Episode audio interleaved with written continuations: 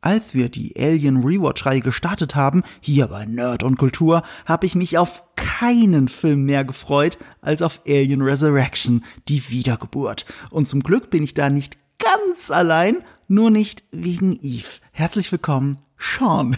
Hallo Leute. Schön, dich wiederzusehen. Ja, ebenso. Äh, nachdem wir ja diesen großen The Last Jedi Podcast zusammen mit Eve aufgenommen haben. Eve muss auch was sagen, sonst denken die Leute, es sind nur wir zwei. ich hasse Alien 4. Oh, der Hass ist groß in Eve. Ah, ich kann's.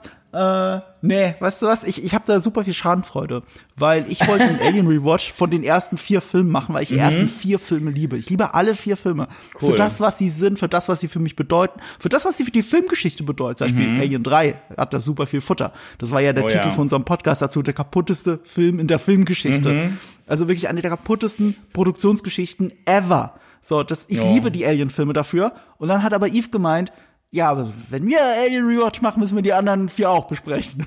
Und dann dachte ich, ah nein. Ich habe keinen Bock im AVP du zu reden. Du zwingst oh mich, Gott. Alien 3 und 4 zu gucken. Ich zwing dich, AVP 1 und 2, oh Prometheus und Alien Covenant oh zu gucken. Oh my fucking God. Ey, das ist nur fair. Ich muss mir auch Scheiße angucken, ja. also darf Marco auch. Ich meine, ich ja, muss deswegen die Schadenfreude. Das stimmt, das stimmt. Ich muss dazu, dazu sagen, ich konnte den vierten Film jetzt nicht nochmal gucken äh, in, der letzten, in der letzten Zeit leider, aber ich habe ihn so oft in meinem Leben gesehen, dass ich das, dass das glaube ich reicht.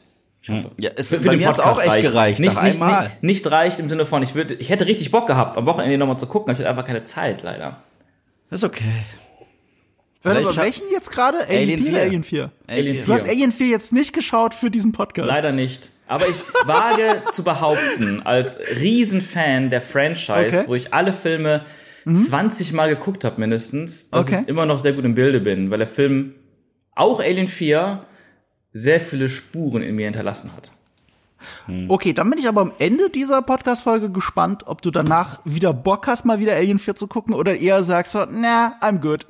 Ähm, yeah, good wie stehst du denn generell zum Alien-Franchise? Das ist bei uns ja gut protokolliert in den anderen drei mhm. Podcast-Folgen.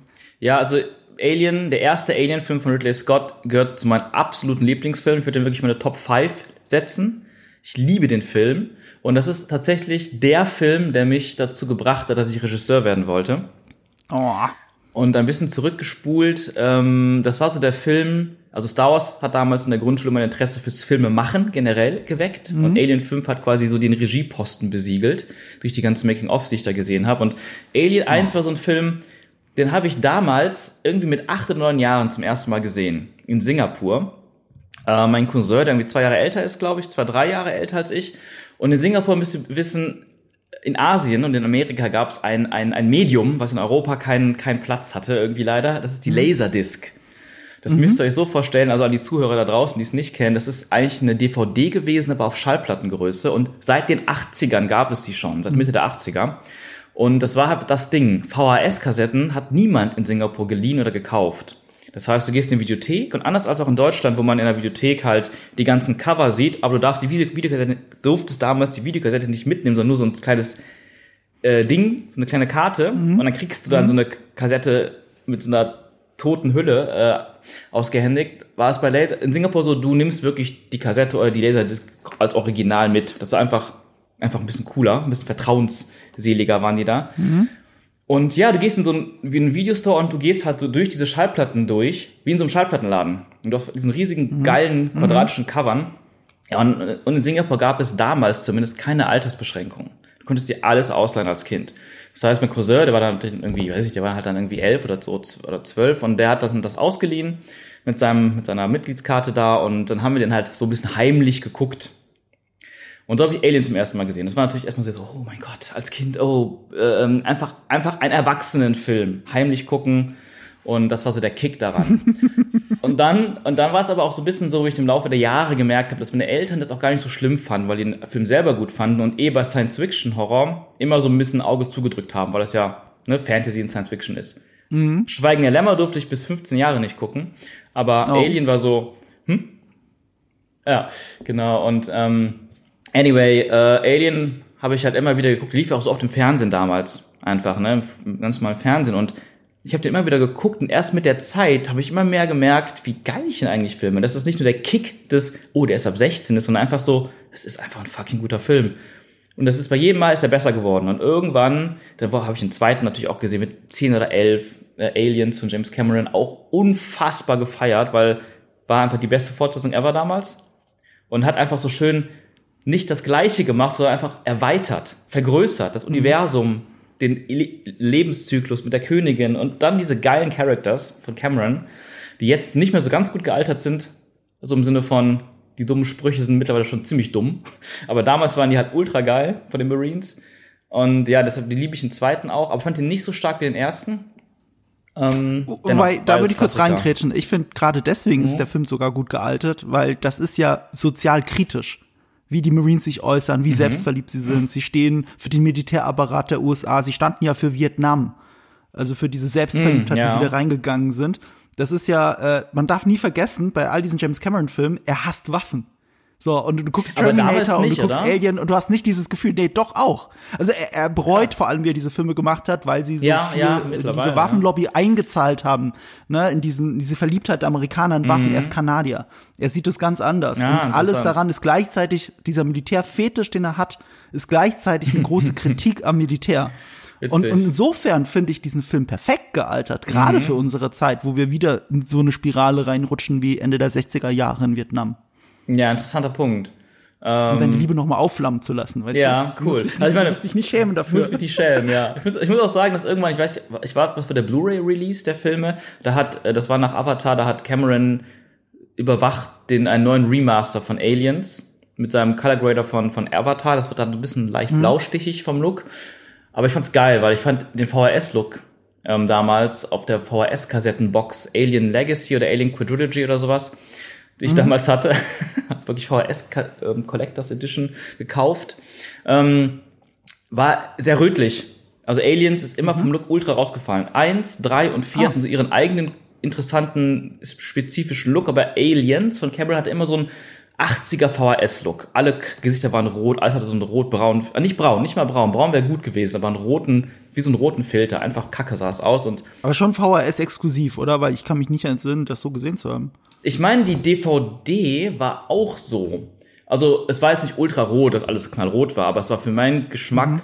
leicht zu rötlich und das war für mich immer noch ein weiterer Hinweis, der ist so voll 80er. Und Alien 1, der viele Jahre vorher, viele Jahre vorher rauskam, sah einfach mhm. aus wie ein moderner Hollywood-Film. Anyway, und dann kam halt dieses Remaster und das fand ich irgendwie sehr cool, dass das dann so modernisiert wurde vom Look. Okay, okay, aber du bist, du mhm. bist also noch voll drin. Mhm. Und es hat dich inspiriert. Dann lass mich nur eine kurze Anschlussfrage ja. da, dazu stellen, weil dich das Behind the Scenes vom ersten Alien auch so fasziniert hat. Und wir haben mhm. das ja im ersten Podcast, wir haben ja viel über Behind the Scenes Geil. geredet, über den ganzen Fuck-up dahinter, aber wie dann Ridley Scott erst diese Magie da reingebracht hat, wie viel mhm. dieser Film von ihm lebt und es war nicht ganz sein erster Spielfilm, glaube ich, aber mhm. es ist gefühlt sein erster Spielfilm. Und dann halt so ein Ding wie ja. Alien. Ähm, wie sehr hat dich denn seine Arbeit so inspiriert für deine Arbeit? Weil ich persönlich schaue liebend gerne Behind the Scenes mit Ridley ja. Scott oder einfach Interviews, mhm. wie er erklärt, wie er directed. Ich finde, er ist einer meiner absoluten Lieblingsregisseure, obwohl die Hälfte seiner Filme nicht gut ist. Aber darum geht's nicht. Es geht darum, wie ja. er Regie führt, so wie Hitchcock. Die Hälfte mhm. seiner Filme ist nicht gut von Hitchcock, mhm. aber die Art, wie er Regie führt.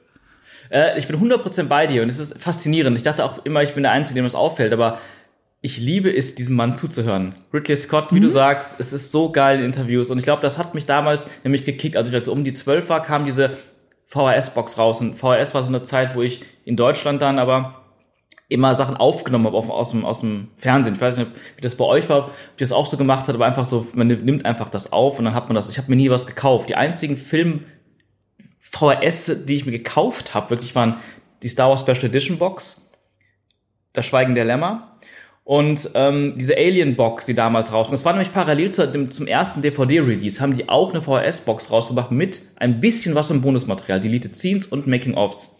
Und da habe ich halt so ein einstündiges Making-of vom Alien, von Alien 1 war da mit drauf. Die anderen Filme hatten gar nicht so gute Making-ofs, nur Alien 1, das ist eine einstündige Doku, die irgendwie aber gar nicht für die Box, glaube ich, produziert wurde, sondern fürs amerikanische Fernsehen, für irgendeinen Pay-TV-Sender. Eine Stunde lang erzählt mir Ridley Scott, wie man Filme macht. Und ab dem Punkt wusste ich, das, was der Typ da macht, das will ich auch machen.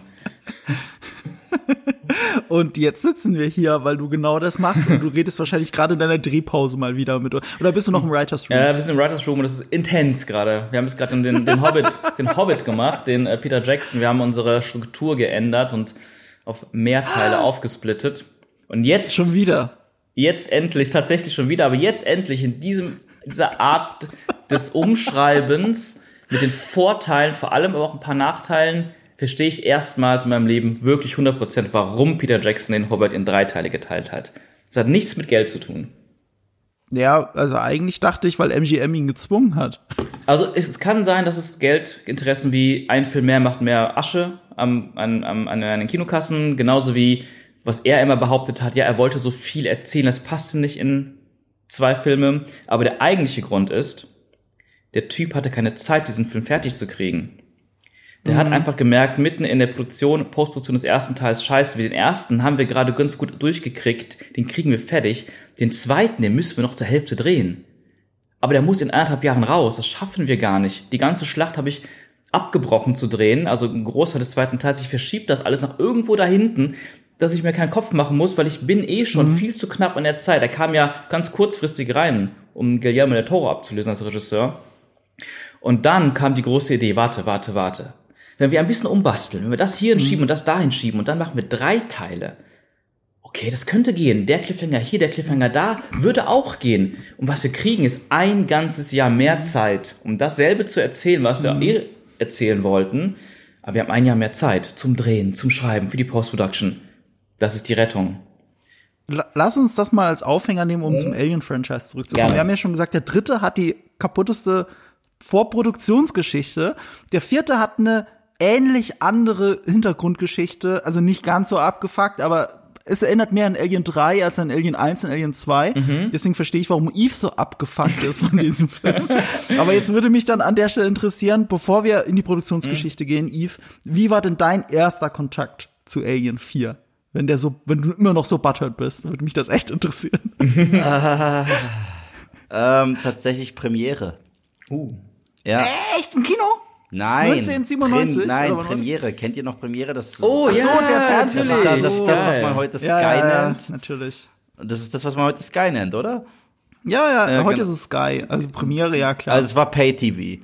Und mein Cousin hatte das. Und ich habe ja einen älteren Cousin und einen älteren Bruder und die haben halt ihre Hausaufgaben sehr gut gemacht. Also die haben mir alles viel zu früh gezeigt. Also ich habe James Camerons Terminator gesehen, als ich fünf war. Ich habe Alien 1, glaube ich, mit sieben gesehen. So, deswegen glaube ich, bin ich auch so ein bisschen abgefuckt von Natur aus, äh, weil ich einfach alles gesehen habe, äh, was ich nicht hätte sehen sollen. Und trotzdem hatte ich vor fast nicht so krass Schiss wie vor Gremlins, was lustig ist, aber ist so. Ähm, aber Alien 4 lief auf Premiere. Und den habe ich mit meinem Cousin geguckt. Als wievielten Alien-Film hast du den geguckt? Ähm, ich glaube, dass, ich habe die alle chronologisch richtig gesehen. Echt? Ja, also ich so habe erst mir gar nicht. Ich habe erst Alien gesehen, dann habe ich Aliens ja? gesehen, dann ja den ja. Alien 3 und dann Alien Resurrection. Aha. Und ich fand den schon damals scheiße. Also muss ich einfach sagen, also das ist so ein Film, den habe ich noch nie gemocht. Ah. So. Und das Einzige, was ich an dem Film mochte, was ich äh, generell mag, ist dieses großartige Design der Xenomorphs. Mhm. Obwohl es auch hier eine Entscheidung gibt, so gegen Ende, von einem Design, das ich bis heute so herrlich beschissen finde. Mhm. Äh, aber darüber werden wir ja noch reden. Mhm. Ähm, mir ist damals natürlich nicht aufgefallen, wie albern der Film auch ist. Weil der Film mhm. ist schon ziemlich albern und cheesy. Und ich würde den jetzt auch eher ansiedeln in so ja, dem Trash-Genre.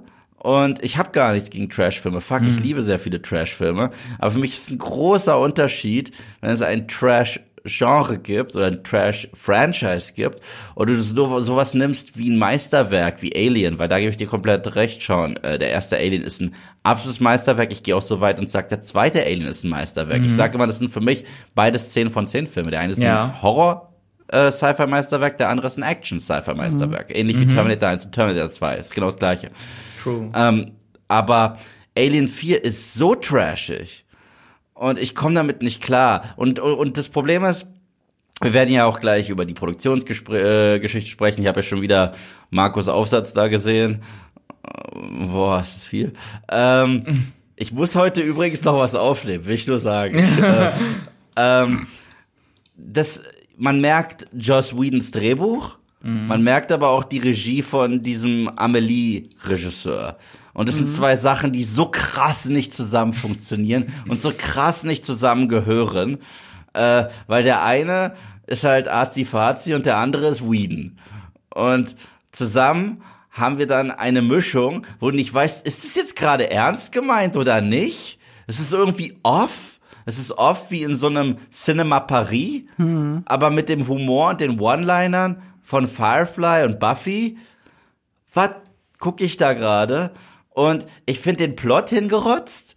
Ich finde alles, was sie mit der Figur Ripley in dem Film machen, fürchterlich, also wirklich fürchterlich. Ich weiß, es ist nicht Ripley, es ist ein Ripley-Klon, aber das nehme ich jetzt schon mal vorweg. Ich finde das, es gibt nichts Lustigeres auf der Welt als die Tatsache, dass sie äh, halb Xenomorph ist und eine ihrer Fähigkeiten, die sie dadurch hat, ist, dass sie sehr gut Basketball spielen kann. Weil wir alle wissen, dass die Xenomorphs in der NBA vertreten waren. Und äh, es gibt Naja, so also ihr wisst, dass die Xenomorphs sehr agil sind. ja, aber es ist. a, a, es ist so affig. Es ist so fucking affig. Gemessen Und es daran, ist halt dass sie es wirklich auch gemacht hat, ist es nicht mal unmenschlich. Ja, aber. Ja. Also aber, bitte. aber es sieht halt aus wie. Ke- kenn, kennst du noch den Catwoman-Film mit Halle Berry? Da gibt's auch so eine witzige Basketball. Ja, aber die ist halt scheiße, die Szene. Ja, sie ist genauso scheiße. Und die hier ist Kult. Nee. Und äh, bin aber für dich. Für dich. Weißt du, wie ich mir. Weißt du, das Schöne ist. Du Nee, musst so, gar nee, nicht so sorry, sorry, sorry, der Moment ist Kult. Dass Sigourney Weaver wirklich ein Basketball äh, ohne hinzuschauen beim Weggehen vom Korb einen Drei-Punkte-Wurf gemacht hat, ist Filmgeschichte. Das ist Kult. Du kannst den Film scheiße finden, aber das ist Kult. Ja, aber ich finde, es ist trotzdem, äh, das da sind wir wieder bei diesem Punkt und da werden wir nie auf einen Nenner kommen, nur weil es anders ist, ist es gut. Ich habe übrigens, äh, ich weiß, der, der, die Leute äh, haben ja unseren Last Jedi Podcast gehört. So, der, der war ja sehr Mit. Sean, ja? Der war ja sehr ausführlich, der war, der war ja Sean auch dabei. Und ein Argument davon habe ich letztens aufgegriffen, als ich über das Planet der Affen Remake gesprochen habe. Und zwar alle, die sagen, der ist so anders, der traut sich so viel, sage ich jedes Mal, ich würde mich auch trauen, Marco auf den Teppich zu kacken, er würde mich aber nicht mehr einladen. Und äh, so ähnlich sehe ich das bei Alien 4. Ähm, das ist ein Film, Weißt du, ich kann, ich, ich, ich kann einfach den Film selber zitieren. Weil, weil, weil das Gute ist, die Alien-Filme haben ja immer so coole Zitate. James Camerons äh, Aliens hat die besten. Game over, man, game over. Aber der beste, das beste Zitat aus Alien 4, das mich beschreibt, wenn ich diesen Film gucke, ist Kill me. Kill me. Aber da bist du ja. bei einem guten, da erinnerst du mich gerade wieder an eine echt, finde ich, sehr geile Szene, wo sie ganz, ihre ganzen Klonen ab. Danke, da, danke schon. Ein geiles Ich- Thema auch. Die ganzen anderen Ja, Klone da. we weißt du, warum ich Alien 4 so liebe? Wenn ich an Alien denke, wenn ich die Augen zumache und denke an meine Lieblingsmomente aus dem Alien-Franchise, die sind alle erstens mal aus den ersten vier Filmen und aus sonst keinem anderen, nicht mal Prometheus. Den Das finde sind ich gut. aus diesen, aus diesen vier Filmen und, und, und ganz viele Szenen, die ich geil finde und die ich liebe an Alien, sind aus Alien 4. Äh, mehrere. Mhm. Ja. Und dazu gehört diese Szene tatsächlich. Ja. Ähm, äh, bevor wir über meinen ersten Kontakt zu dem Mhm. Film reden, will ich nur ganz kurz dazu sagen, ähm, du hast selber gerade, Yves, nochmal das Genre hervorgehoben. Und du hast absolut recht. Der erste ist der meisterhafte Horrorfilm. Bis heute mein Lieblingshorrorfilm of all time. Der zweite ist ein meisterhafter Actionfilm. Der dritte, wir hatten das in unserem Podcast, ist eigentlich ein Psychothriller. So das, was Fincher danach auch gemacht hat, Fight Club, Sieben. So das steckt da schon mit drin. Er ist mehr Horrorfilm als Psychothriller vielleicht, aber er ist kein gelungener Horrorfilm, aber zumindest vom optischen, visuellen her und von den Themen her ein interessanter Psychothriller. Und der vierte ist der Abenteuerfilm. Das ist der Joss Whedon Abenteuer-Horrorfilm. Mhm. Good point. Auch wenn Joss Whedon den selber nicht leiden kann. Das ist, Mhm. das hat viel damit zu tun. Also alles, was Yves sagt, vieles deckt sich damit, was der Regisseur und der Autor des Films Ja, sagen. also, also Joss Whedon, äh, ich bin ja ein großer Fan von seiner Arbeit. Ich liebe Firefly, ich liebe Buffy, ich liebe Angel. Äh, und in Angel, ich meine sogar in, das ist in Staffel 3, macht sich Joss Whedon aktiv über Alien 4 selber lustig. Da gibt es eine. Szene, wo, Der ist wo, so butthurt, deswegen. Ja, das, der Typ das ist doch voll das Ego. Ja, da, da, da, da, da gibt's so eine Szene, wo irgendwelche Menschen das erste Mal in Kontakt mit Dämonen kommen Mhm. und dann sagt, äh, und die legen auch Eier. Und, und dann sagt äh, äh, der eine, ah, das ist ja wie in diesen Alien-Filmen, die mochte ich ja alle. Naja, bis auf den vierten. Und äh, also, also, also, also äh, ähm, eine Sache möchte ich noch äh, sagen, weil, damit ich jetzt nicht zu negativ klinge, es gibt eine Sache, die ich an dem Film mag. Und die finde ich, die finde ich so schön schräg, dass sie schon, dass das das ist, was ich mit Alien 4 irgendwie positiv assoziiere. Das ist Brad fucking Dourif. Also, also Chucky persönlich in diesem Film, er, er, er ist so, er ist so eine Kreatur und er, er verhält sich auch nicht wie ein Mensch. Er verhält, äh, ich, ich glaube, ich glaub, der wusste auch gar nicht, dass er gefilmt wurde. Die so, okay, Leute, Brad Dourif macht was Komisches, schnell die Kamera auf ihn. So. Also, also zur Erklärung für alle, die nicht Chucky-Fans sind, ihr kennt ihn alle als Schlangenzunge in Herr der Ringe. Ja, Und er ist hier ein Wissenschaftler. Genau. Der, du hast absolut recht, eine der größten Scene-Stealer-Rollen in diesem Film, wenn nicht die größte Scene-Stealer-Rolle. Ich Ja. bin mir ziemlich, ich bin mir ziemlich sicher, der war einfach nur am Set und war einfach er. und, und, Ja. die, und die, oh Gott, er macht wieder was Blödes. Schnell Kamera. Das, das muss in den Film rein. Der, der, der, der, der steht, der steht gerade vor, vor diesem Glas mit den Aliens und macht so. Das, das, das muss rein in den Film, ganz dringend. Und ja, deswegen, Brad Dourif, auf den lasse ich nichts kommen. Wenigstens das. Du, äh, mein erster Kontakt zum Film, um das noch abzuschließen, ihr habt schon rausgehört, ich habe die Filme nicht chronologisch geschaut. Ich meine, ich habe den ersten zuallererst gesehen. Äh, da, das weiß ich vor allem wegen meinem Alter. Ich war zwölf Jahre alt. Das war zu bis früh vielleicht für so einen Horrorfilm, aber dadurch war es der prägendste und interessanteste und beste Horrorfilm, den ich bis heute gesehen habe. Ich liebe das daran. Aber früher hatten wir ja nicht so den Zugang. So jetzt, jetzt gucken wir halt. Es gab, es gab auch keine Quadrologie-Box zu dem Zeitpunkt, glaube ich zumindest. Was weiß ich, man hat sich auf den Nachbarn verlassen, der die Aliens, Aliens auf Videokassette hatte, dass man den dann irgendwann nachholt. Ich glaube, meine Reihenfolge war eins, vier, zwei, drei, in der ich sie gesehen habe. Und äh, also ich war quasi für das Ende vom dritten schon mehr oder weniger gespoilert. Ähm, das lag auch daran, weil der vierte war gerade cool und neu. Ich weiß bis heute, dass ich, ich habe damals so ein Heft gelesen, das war ein Schwesterheft von der, von, vom Mickey Mouse Magazin, das hieß Limit. Die Ah hatten ja, ein. Poster, Mhm. ein Filmposter vom vierten Teil. Und das hatte ich ewig in meinem Zimmer hängen. Geil. Also ich war, ich glaube, das ist so meine allererste Erinnerung an Alien 4, dass Mhm. ich dieses Poster in meinem Zimmer hängen hatte und es schon immer cool fand. Ich fand schon immer die Assets cool. Ich fand schon die, die ganzen Stills cool, den Look von dem Film und dass ich ihn Mhm. in bewegt gesehen hatte. Und dann habe ich ihn irgendwann auf Videokassette gesehen. Und äh, dieser Abenteuerfilm hat mich als unterhaltsamer Abenteuerfilm halt abgeholt. Und deswegen habe ich so eine ganz warme, lustige, unterhaltsame Erinnerung an diesen Film und das kann mir keiner nehmen. Ich hatte vielleicht sogar ein bisschen Angst beim Rewatch, dass mir jetzt so, dass ich irgendwas davon jetzt von dieser Magie vielleicht doch noch mal weg ist, jetzt wo ich ihn keine Ahnung zehn Jahre nicht mehr gesehen habe. Aber nö, überhaupt nicht. Ich war, ich war total happy und äh, ich fand es auch schön zu sehen, dass meine Freundin, die neben mir saß, ich hatte Angst, wie sie ihn findet, weil sie fand Alien 3 total schrecklich. Also die ist mehrmals gestorben quasi vor Langeweile in diesem Film. Wir haben ja auch den. Director's Cut gesehen. Also die extra lange Special Edition, das war jetzt zu lange alles.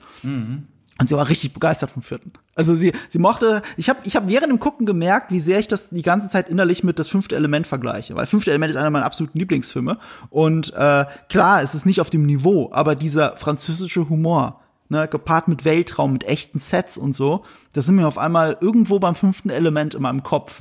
Und ich, ich glaube, diese, diesen Charme spürt man, auch wenn der unzweifelhaft zusammengewürfelt ist, wie wir es gleich in der Produktionsgeschichte durchgehen werden, und deswegen seine Gründe hat. Plus, der Film hat, glaube ich, danach sehr viel bewegt. So wie er passiert ist, hat er sehr viel äh, verändert für gewisse Protagonisten in diesem Film. Mhm. Dazu kommen wir auch gleich in der Produktionsgeschichte. Aber Sean, wie war dein erster Kontakt Ja, zu Alien 4? danke, danke. Mein erster ähm, Kontakt war wieder mal in Singapur mit Laserdiscs. Also nur zur Info, ich bin äh, immer im Sommer mit der Family bei meiner Family in Singapur gewesen.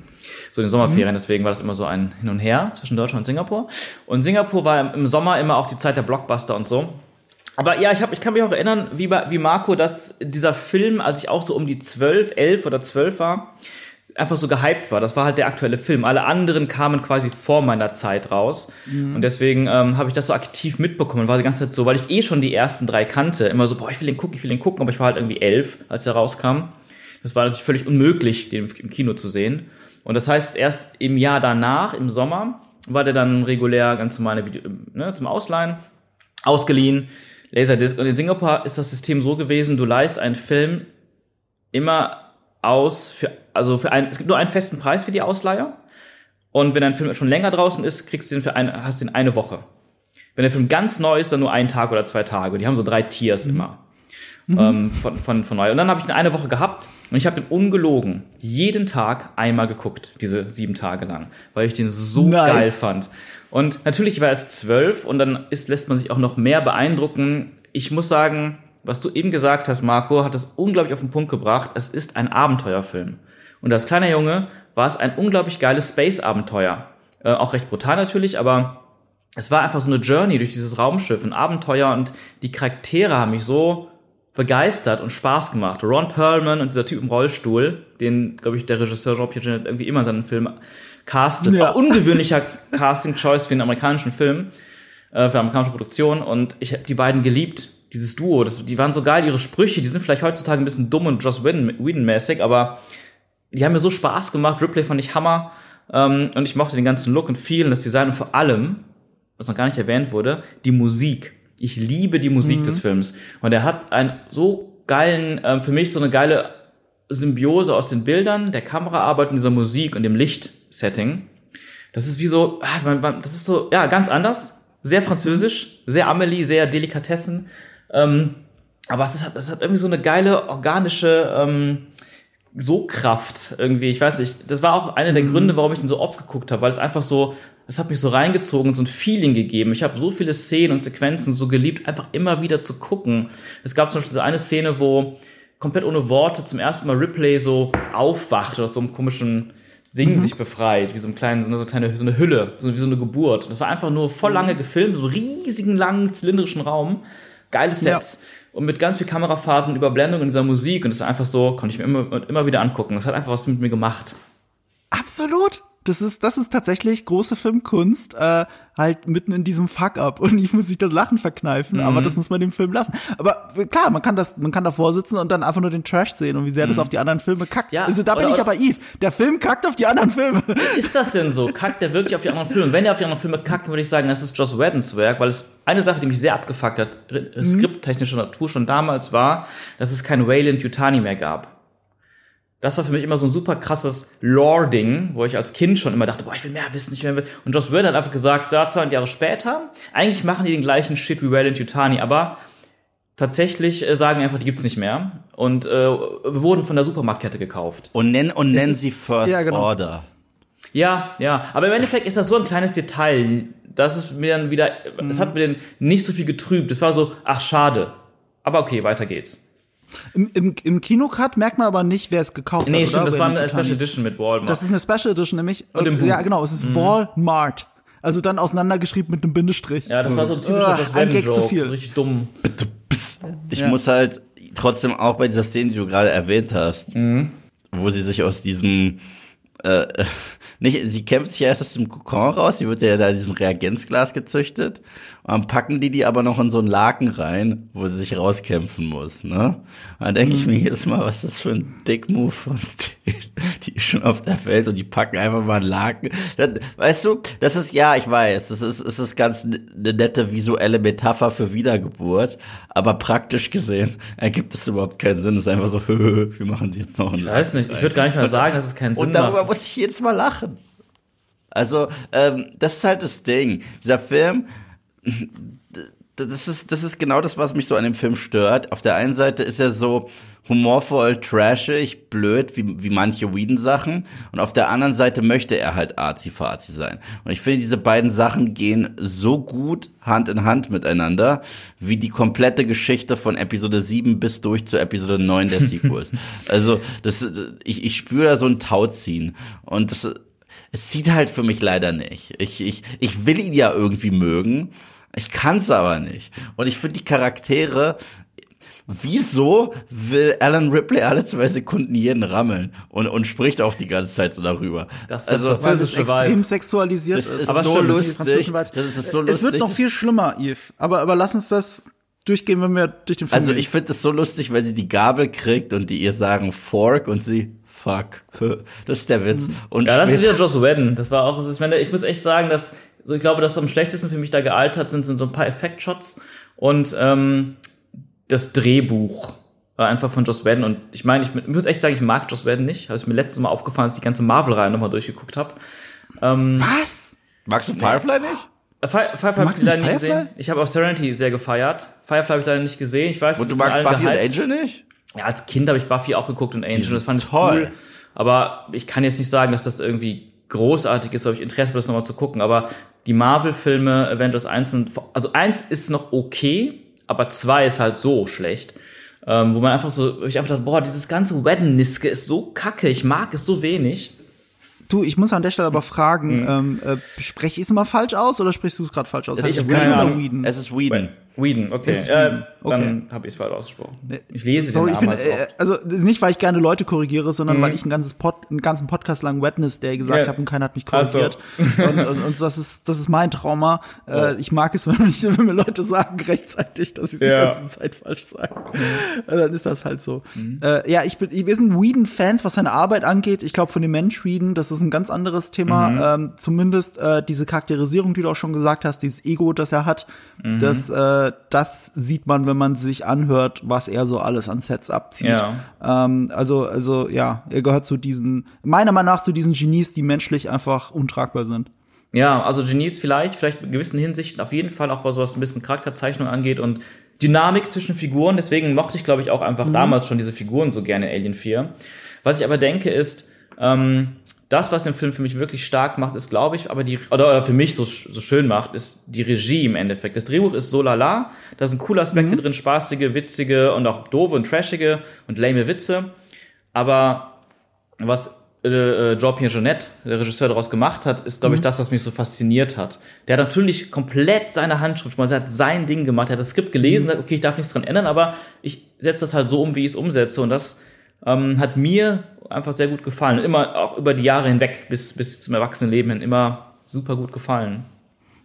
Du, im Endeffekt gefällt mir das Ergebnis halt auch. Ich, ich meine, ich kenne das von, ich, ich kenne das auch vom Studium, du vielleicht auch. Man kriegt eine Aufgabe, die, die eine und selbe Aufgabe. Mhm. Alle Regiestudenten im Raum kriegen die gleiche Aufgabe.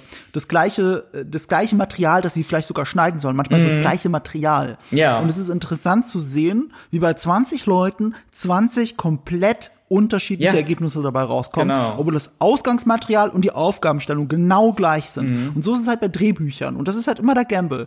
Da wird gewürfelt und am Ende kommt etwas bei raus, was da funktioniert oder nicht. Und wir haben jetzt oft Joe Sweden gesagt, und wir können jetzt auch langsam in die Produktionsgeschichte eintauchen. Mhm. Einer der also in dieser Produktionsgeschichte finden sich all die Gründe für all die Sachen, die wir gerade gesagt haben. Das fängt eben damit an, dass man schon direkt nach Teil 3 gesagt hat, okay, das war jetzt so erfolgreich, trotzdem, obwohl das so ein Fuck-up war, wir machen auf jeden Fall einen vierten. Planen wir schon mal. macht und, ähm, und, und, und in dieser Pitch-Phase hat sich das 30-seitige Treatment von Joss Whedon durchgesetzt. Das Problem war, zu dem Zeitpunkt hieß es, dass Sigourney Weaver auf gar keinen Fall zurückkommt. Also hat er ein Drehbuch geschrieben über Klonen, über Metamorphose war das Hauptthema, also diese Hybrid-Geschichte war das Hauptthema. Und äh, statt Ripley war Newt die Hauptfigur. Ah, Das wäre Newt gewesen, die man geklont hätte, was ein riesen Plothole gewesen wäre, weil wir haben es im dritten Teil genau auseinandergenommen. Sie wurde in Wirklichkeit nie infiziert vom Alien. Das denken viele Leute, die den Film gesehen haben. In Wirklichkeit ist Newt aber nur ertrunken. Sie ist einfach nur ertrunken. Sie zu klonen ergibt überhaupt gar keinen Sinn. Ich guck gerade so skeptisch. Ich weiß Ja. nicht mehr, was wir im Podcast besprochen haben. Es ist confirmed, sowohl durch den Roman als auch wenn man einen Film genau hinschaut, vor allem in der Special Edition, dass Newt niemals infiziert war von Nee, dem Alien. das ist aber auch in der Kinofassung ähm, wird das auch, auch bestätigt, weil die macht ja eine Eigentlich Autopsie schon, von ja. ihr und da ist ja, sagt ja, da, da ist nichts, ne? Ja. Ich merke ja, dass da nichts ist bei Newt. Genau. Sie ist ertrunken, weil ihre Kapsel zerfressen wurde. Genau, die ist gecrackt, als dieses da dran lang, lang klettert, der Facehugger. Es ergibt keinen Sinn, aber das war die ursprüngliche Idee. Mhm. Bis dann irgendwann, ähm, äh, Ri- also äh, Ripley sage ich schon, Sigourney Weaver von der Idee angetan war, eine andere äh, Ripley spielen zu können. Also äh, sie spielt eben nicht dieselbe Figur, die sie vorher war. Und, und das erklärt natürlich, warum das so eine abgefahrene Ripley ist. Weil sie hat schon als Intention, als für sie als schauspielerische, sie hat es Herausforderungen genannt, ähm, ist, ist es halt für sie essentiell gewesen, dass sie eine andere Ripley spielt. Das, das Ja. hat wesentlich dazu beigetragen, dass der Film so geworden ist, wie er wurde. Ansonsten sollte er schon so ein bisschen back to the roots, wieder ins All und so weiter. Ähm, der Klon als neue Ripley, jetzt muss ich selber durch meine Dings gehen. Ach ja, wenn wir darüber nachdenken, dass Joss Whedon hier ja der Autor war und er im Nachhinein so unglaublich unzufrieden war mit dem Film, das erklärt ganz gut, warum er selber Regisseur geworden ist, warum wir danach gekriegt haben, was wir gekriegt haben. Das Ding war, er war jahrelang natürlich oder immer noch, ist damit super unzufrieden mit diesem Film. Und Leute haben immer gedacht, es liegt daran, weil sie das Skript so krass geändert haben. Und er sagt selber, eigentlich haben sie nur das Ende geändert. Und das war's. Der Rest ist schon das, was er Ja, geschrieben ja, ja, hat. genau. Es ist wirklich Aber das. alles, was du siehst, jeder One-Liner ist genau falsch, seiner Meinung nach. Genau das, was Yves gerade bemängelt hat. Dieses, Die diese Delivery, die Symbiose. Inszenierung. Der Film ist auch ein Hybrid, genau wie das Thema. Der Film ist ein Hybrid. Du hast jemanden, der einen französischen Azi-Fazi-Film macht und du hast jemanden, der einen Abenteuer-Joss Whedon-Film geschrieben hat. Und diese zwei Sachen passen eigentlich nicht zusammen. Es ist Also so für mich passen bisschen, die zusammen. guck mal, es ist so ein bisschen wie, ich bin ja ein großer Fan der Evil Dead-Reihe, ein ganz großer. Also von Ja. allen. Also, ob die ernsteren, ob die lustigen, ob Army of Darkness, ob Ash vs. Evil Dead, ob das Remake und jetzt Evil Dead Rise, ich fand die alle gut. Geil. Aber das, aber das wirkt für mich so ein bisschen, als wenn wir, äh, wie hieß der Regisseur, der das Remake gemacht hat, ich hab seinen Namen vergessen, aber der war ziemlich gut. Der Spanier oder Mexikaner war, glaube ich. Ne? Genau. Äh, auf jeden Fall, das ist einer der brachialsten Splatter-Filme, die ich je in meinem Leben gesehen habe. Der von Ja. 2013. Der ist, der nimmt sich halt auch Blut ernst. Also der ist ja halt ein Remake vom originalen Evil Dead und nicht von Army of Darkness oder Evil Oder Dead 2. zwei. Und das, und Alien 4 ist so, als wenn man äh, mit so einer Intention herangeht, aber dann trotzdem Ash Williams reinpackt mit einer Kettensäge und One-Linern. Und genau so ist Alien 4. Es passt halt nicht. Das sind zwei Dinge, das sind Fremdkörper. D- äh, In einem richtig guten Film sind äh, Regie und Skript sind eine Symbiose und ergänzen sich. Und hier merkt man halt dieses Tauziehen so richtig. Ich, ich weiß gar nicht, das so- ich finde das Tauziehen. Das, das, das, die Aussage stimmt pauschal nicht. Also pauschal stimmt die nicht, weil in der Filmgeschichte sehr viele Filme, sehr viele Filme, Skript und die Vision des Regisseurs komplett auseinandergehen. Und es sind aber fantastische richtig, Filme aber die. Kunst ist es, die Kunst ist es, dass es den Zuschauern nicht auffällt. Ja, es ist die Sache. Weiß weil ich nicht. es Nee, ist- auch das nicht. Sorry, das ist, äh, also, ist es dir bei Shining aufgefallen? Ja, oh Gott, also wer das Buch kennt, weiß ja, wie sehr, wie sehr Stephen King gegen äh, The Shining Ja, ist. aber wenn du den Film schaust, wenn du den Film schaust, hast du Ja. das Gefühl, die Message der originalen Story und das, wie es umgesetzt ist, sind komplett konträr zueinander und haben ein Tauziehen ständig? Ich glaube nicht. Das ist ein perfekter Film. Nein, nein, ich, ich, The Shining ist einer meiner Lieblings, das ist mein Lieblingshorrorfilm, okay? Aber Ja. da saßen ja andere Drehbuchautoren dran als Stephen King. Deswegen, Stephen King Das hasst, den, hasst den Film, okay? Weil der Film nicht Alkoholismus thematisiert, weil er sich sehr weit davon entfernt hat. Deswegen ist ja Dr. Sleep meiner Meinung nach auch dieser gute Spagat äh, geglückt. Das zweite Buch sehr gut zu adaptieren. Äh, gleichzeitig lieben halt so viele den Kubrick-Film und den muss man auch ehren. Und irgendwie ist es Flanagan gelungen, alle zufriedenzustellen, die irgendwie The Shining oder Dr. Sleep, die Buchvorlage und den Film mögen. Ähm, das, ich ich finde Dr. Sleep ja ganz toll. Auch im Director's Findest du Cut True Moments gut? True Romance? True Romance ist nicht das Pro ist nicht das Tarantino-Problem. Das Tarantino-Problem ist Natural Born Killers. Der ist das größere Problem. Natural ist das bessere Born. Killers ist der, Tar was, was übrigens sehr witzig ist, kleiner Fun Fact. Es läuft gerade das Tarantino Film Festival hier äh, in, in Berlin. Zu seinem 60. Geburtstag zeigen sie ein paar seiner beliebtesten Filme in 35 Millimeter. Ich habe jetzt schon Once Upon a Time in Hollywood geschaut und schaue jetzt am Freitag Django.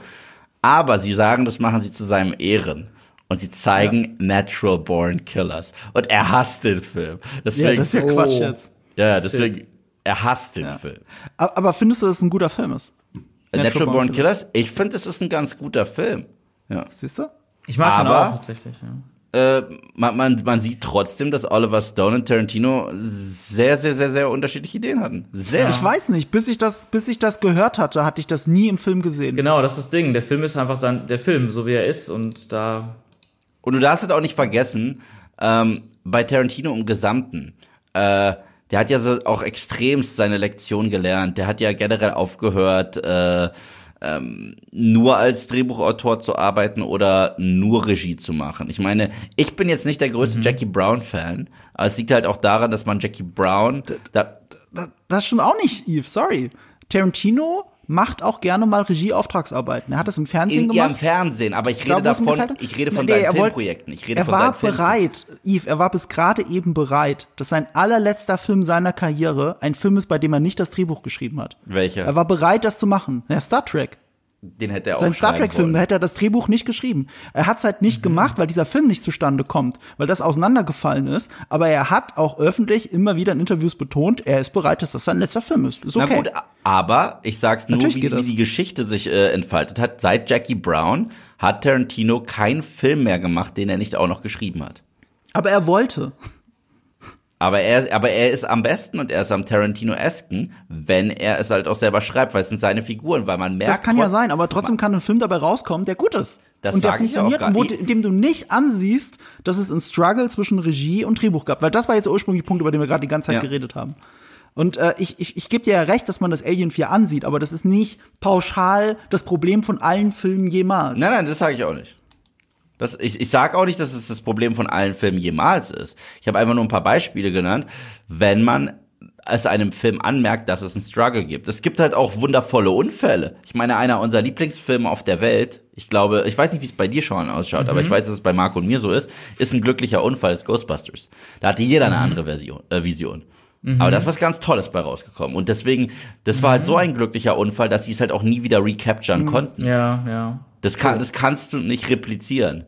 Wir bewegen uns aber auch im Alien-Franchise, ja. ne? Und wir müssen nur bis zum allerersten Film gucken, um zu sehen, dass die Vision von Ridley Scott extrem abweicht von dem, was das Drehbuch und das Treatment von Alien 1 eigentlich waren. Ja, ja, ja. Das denke ich auch. Also, mh. also wir haben ja die Produktionsgeschichte auch im Podcast eindeutig, also wirklich durchgeleuchtet und man denkt immer, ja gut, das Drehbuch war an der Stelle so genial und das Produktionsdesign per se. Nee, das, das war Ridley Scott, der ist dazugekommen, der fand das Drehbuch super und hat das komplett anders visualisiert, als sie sich das je vorgestellt hatten. Er hat alles, was weiß war, wurde bei ihm auf einmal schwarz und düster und dann hat er HR Giga dazu geholt und lauter so ein Kram.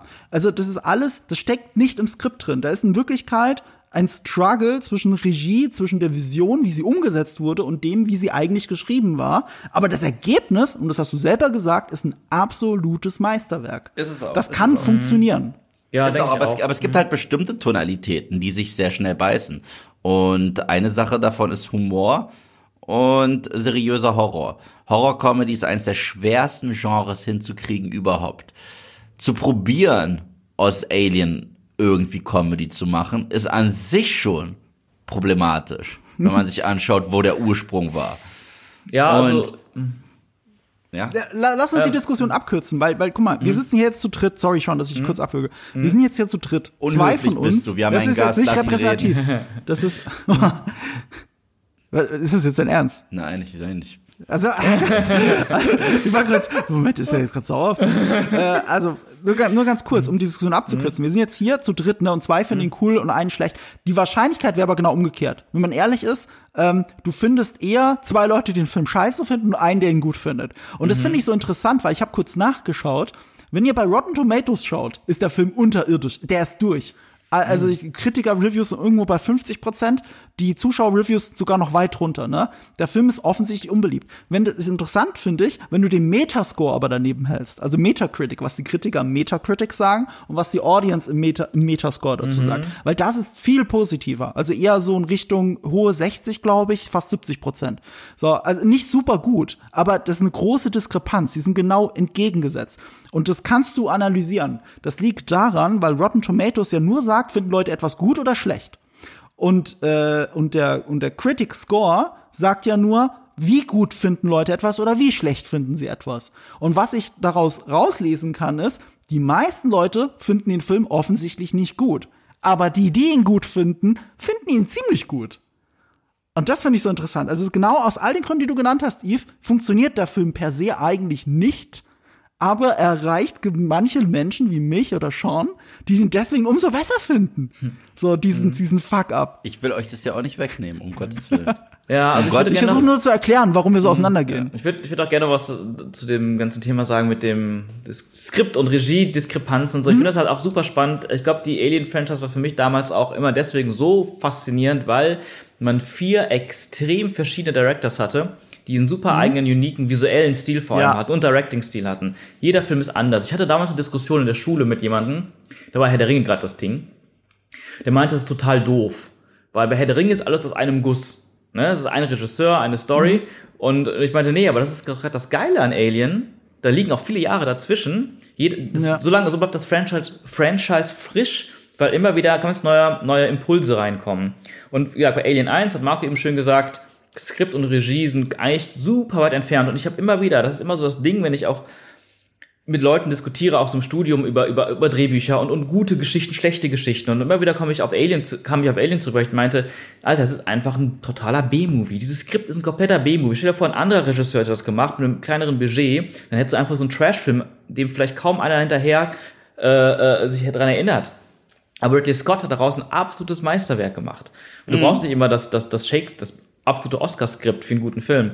Cameron ist wieder ein anderer Typ, der schreibt und macht da Regie. Das war aber damals eine Seltenheit, wirklich. Komplette Seltenheit. Da ist das harmonisch und da hat er natürlich den Wert drauf gelegt, ich will einfach diese Welt vergrößern. Ich will wissen, was da hinten noch passiert.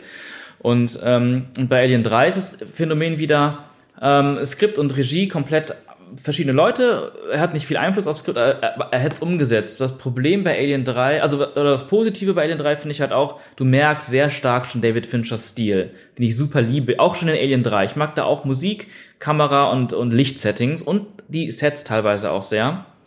Ähm, aber was das Problem bei Alien 3, würde ich sagen, ist es weniger Regie und Skript passt nicht zusammen oder so, sondern einfach, man hat David Fincher nicht seine Vision zu Ende machen lassen, weil man ihm so reingefuscht hat die ganze Zeit, im Schnitt, im Dreh, überall. Und das ist ein bisschen das Ding. Hätte er das einfach alles machen können, was er wollte, das wäre bestimmt richtig geil geworden. Also auch noch mal ganz anders wahrscheinlich. Wahrscheinlich hatten die Studios das Ding wieder ein bisschen mehr in den Mainstream gerückt und David Fincher hat es eigentlich noch ein bisschen mehr in die Extreme rücken wollen. Naja, und bei Alien 4 eben dasselbe Spiel irgendwie wieder mal eine ganz andere Note reingebracht. Und für mich, wie gesagt, es ist jetzt doch wieder ein paar Jahre her, dass ich den vierten gesehen habe. Aber ich habe ihn trotzdem natürlich von Alter 12 bis Alter 30 super oft gesehen und ähm, hatte nie das Gefühl, dass mich irgendwie allzu vieles stört. Und der Aspekt mit der Komödie, das nicht zusammenpasst, da wollte ich auch noch zu sagen, aber Aliens von James Cameron war für mich auch schon eine Komödie. Diese ganzen dummen Sprüche der Marines waren immer Lacher. Und es war immer albern, als Kind einfach cool lustig, als Erwachsener wirklich sehr trash-albern lustig. Und äh, aber immer noch lustig. Und Alien 4 war natürlich ganz offensichtlich versucht, an Aliens anzuknüpfen, weil das war so der unterhaltsamste von denen. Und dahin wollte man James, äh, Joss Whedon, Whedon, Whedon, Whedon? Jo Whedon. Joss ist ein bisschen Whedon, danke, ein bisschen vielleicht auch zu weit gegangen, weil es ist so sein Ding, Comedy zu machen und sein Ding, Superhelden-Fan zu sein. Ähm, aber für mich ging das halt trotzdem auf. Als Kind natürlich umso mehr, aber auch irgendwie immer. Also dadurch wurden mir die Figuren halt so sympathisch. Ich gebe dir da auch recht. Also ich, ich finde auch die Idee cool, dass äh, jeder Alien-Film von einem ganz anderen Regisseur gemacht wurde. Und damit hast du wirklich recht, dass dadurch die Reihe frisch wurde, weil wirklich jeder Alien-Film, gerade von den originalen Vieren, ist was eigenes. Also jeder. Nicht nur ein eigener Regisseur, Ja. sondern vor allem ein eigener junger Regisseur mit wenig bis teilweise gar keiner Kinoerfahrung. Und äh, ich finde zum Beispiel, wenn du dir die ersten fünf Mission Impossible Filme anschaust, da ist auch jeder Film echt anders. Ich meine, wir haben Brian De Palma, Serious Espionage, dann haben wir im zweiten John Woo hoch 40, so, um, äh, um um dritten J.J. Abrams zu haben, der einfach eine lange Episode aus Alias macht, so, und dann Brad Bird im vierten, der halt auch ein bisschen witziger ist, und im fünften dann Christopher McQuarrie, der jetzt äh, am Ball geblieben ist, aber so diese ersten fünf Filme sind sehr unterschiedlich. Und das finde ich auch ganz cool, aber irgendwie ist da ich, ich finde der Mission Impossible Spirit, jetzt abgesehen von Teil 2, der wirklich Ja. sehr, sehr random ist. Ich habe auch ein Herz für den, obwohl ich den doof finde, aber ich mag den irgendwie.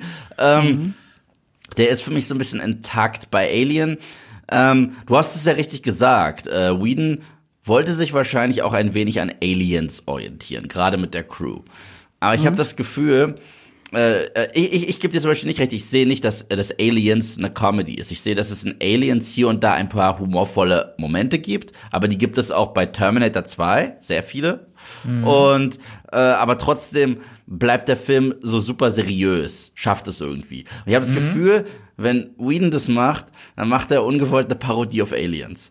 Und ja, aber Comedy ist eine Frage der Definition. Ja, Weil ja. Eve, wenn ich wenn dir Aliens schaue, ich garantiere dir, ich schaue rüber, ich game over, man, und du grinst. Ja, du kannst mir nicht sagen, dass du nicht grinst. Du grinst die ganze Zeit. It's assholes and elbows all day long. Oder die ganze Scheiße. Ja du grinst ja jetzt schon, während ich es sage. Hm. Weißt du, was ich meine? Das ist, das ist eine Definition, was ist Comedy und was nicht. Ich finde, daran ist ja sogar James Cameron ein Meister, diesen Comic Relief, der aber nicht so sehr in your face ist. Ich habe neulich noch mal Terminator 2 im Kino gesehen, weißt du? Ja, du, Wie viel du, da gelacht wird. Du, du, das ist ja auch das Ding. Ähm, ich finde mhm. generell Humor ähm, hat in den letzten Jahren aber auch gerade mit der Marvelisierung von sehr vielen Sachen so ein Bad Rap bekommen. Was ich mhm. damit meine Danke, ist. Joss Whedon.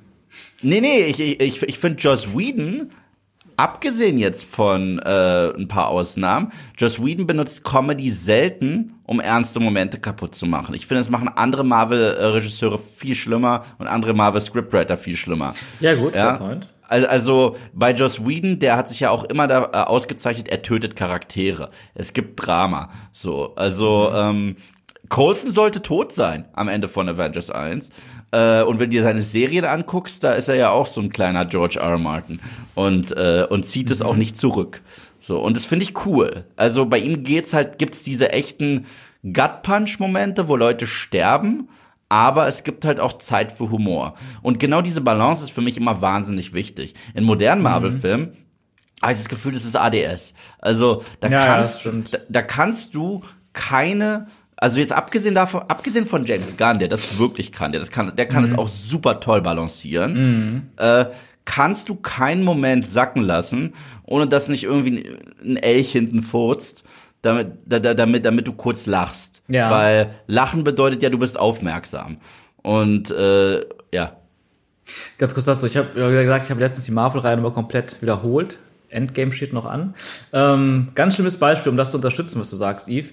Ähm, ja. Doctor Strange ja, ich weiß, was du sagst. Das Beispiel ne, wollte ich gerade Spiegel, nennen. Ne? Am Spiegel, ja. ja. Und ja. du merkst, dass es ein Reshoot ist, dass sie dachten, ah, wir müssen noch mal irgendwas Comedy reinbringen. Mhm. Aber das Ding ist, ich will trotzdem das wieder auf Joss Whedon schieben, weil ich habe das so ein bisschen beim Gucken Whedon. irgendwie hatte ich Whedon, sorry, boah, das ist im System, sorry.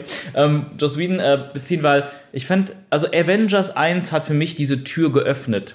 Diese Tür geöffnet, die ein zweischneidiges Schwert ist, denn er hat so viel Humor in Avengers reingebracht, der durch Selbstironie punktet mhm. durch dieses Meta-Ding, dieses ja. Haha, Superhelden ja. sind halt ein bisschen albern, wir lachen ja. jetzt bewusst über uns selbst, was auf der einen Seite die Tür geöffnet hat für sehr, sehr viele außerhalb von Amerika sitzende äh, Kinozuschauer, die halt sagen, ach, Superheld gucke ich nicht an, das ist albern, das ist für Kinder. Dann gehen die rein und die dann, ah, die lachen ja über dieselben Sachen, über die ich lache und man kriegt die Leute.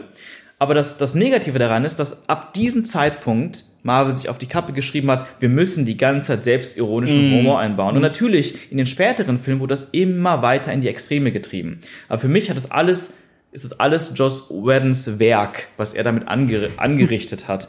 Wie gesagt, zum Positiven wie zum Negativen. Und deswegen, ja. die Rousseau-Brüder da hast du teilweise das Gefühl, da ist überhaupt kein Humor drin in den Marvel-Filmen. Oh, die haben, die haben auch sehr viel Humor bisschen, drin. Ja, aber, bisschen. Aber, da sind sehr viel drin. Ja. Aber, aber, aber, ich war überrascht, wie wenig es war im Vergleich zu allen Filmen, die ich vorher und nachher dann gesehen habe. Ja, ich, ich, ich, ich bleibe aber dabei. Whedon äh, ist halt gut für Wortwitz und ich finde, trotz allem sind seine Witze äh, in den Avengers-Filmen und in Buffy und in Angel und mhm. äh, in Firefly sind auch immer sehr charakterisierend. Was genau, ich damit, genau. Was ich damit mhm. meine ist, wenn so ein Tony Stark wieder so einen Spruch raushaut, wie toll er ist, ist es halt Tony, weißt du? Ja. Und ähm, ja, ich weiß, Marco mag den Film total gerne, aber für mich ist Taika Waititis äh, Thor Love and Thunder einfach nur eine Parodie. Also er kann es halt nicht lassen. Sobald er irgendwie so ein Kind, das einen Ball sieht, wo sie dagegen treten muss, er kann es nicht lassen. Und in Doctor Strange ist es spannend, dass du das, äh, äh, das Beispiel mit dem Spiegel benutzt hast. Ich finde, es gibt noch ein bescheuerteres Beispiel. Mhm. Und zwar, das ist das, wo Bad Guy und Good Guy sich das erste Mal treffen. Das ist Mats Mikkelsen, fucking mhm. nochmal, und Benedict Cumberbatch. Und anstatt, das ist jetzt so ein, für mich ist das Wichtigste in einem Superheldenfilm, der, der, ähm, der ideologische Clash zwischen mhm. Bad Guy und Good Guy. So Joker, Batman, äh, Lex Luthor, mhm. Superman und so weiter und so fort. Und was machen wir? Wir machen ein Gag draus durch die Tatsache, dass sein Nachname Strange ist. In Weil der den, Szene, den wo die beiden sich treffen. Und ich so, das ist jetzt nicht die Zeit dafür. Und, mhm. und es macht ihr übrigens kurz nachdem Dr. Strange das erste Mal ein Menschenleben genommen hat und sogar sagt, ich bin Arzt geworden, um so etwas mhm. nicht zu tun. Okay, vergesst das. Das war eine ernste Szene. Lacht, Kinder, lacht. Haha, ja, er ja. heißt Strange. Ist das nicht Strange? So. ja, good point. Aber ich finde, Dr. Also, Strange fand ich eh Um jetzt eine andere Tür da aufzumachen, bevor ja. wir, wir haben jetzt gerade die Tür zum bösen Marvel-Universum mhm. aufgemacht. Oh, Lass uns doch zu den Ursprüngen zurückgehen, bevor ich die hundertste mhm. Marvel und Thor Love and Thunder Tirade loslässt. Oder eigentlich hat das schon. Ähm, mhm. Das, was dieser Film, also was sich durch diese Produktionsgeschichte zieht, sind zwei interessante Punkte. Das eine ist, seit mhm. dem Treatment von Joss Whedon hat sich an der Position von ihm als Autor, als der, als, um, um die, um die Grundlage für die Story, für den Film zu legen, hat sich da nichts geändert. Das ist das komplette Gegenteil von Alien 3. Mhm. Alien 3 hatten wir ja vor allem wechselnde Autoren und irgendwann mhm. David Fincher und David Fincher war es dann auch bis zum Schneideraum. Also zumindest für diese Passage. Und mhm. hier ist es ein bisschen anders. Es hätte 20th Century Fox damals draus gelernt und hat zumindest an dem Skript immer festgehalten ja. und das Skript nur angepasst, weil dann neben dem Skript tatsächlich jemand wie Sigourney Weaver gesagt hat, oh ja, ich komme doch zurück. Mhm. Das, das habe ich doch irgendwie Bock drauf.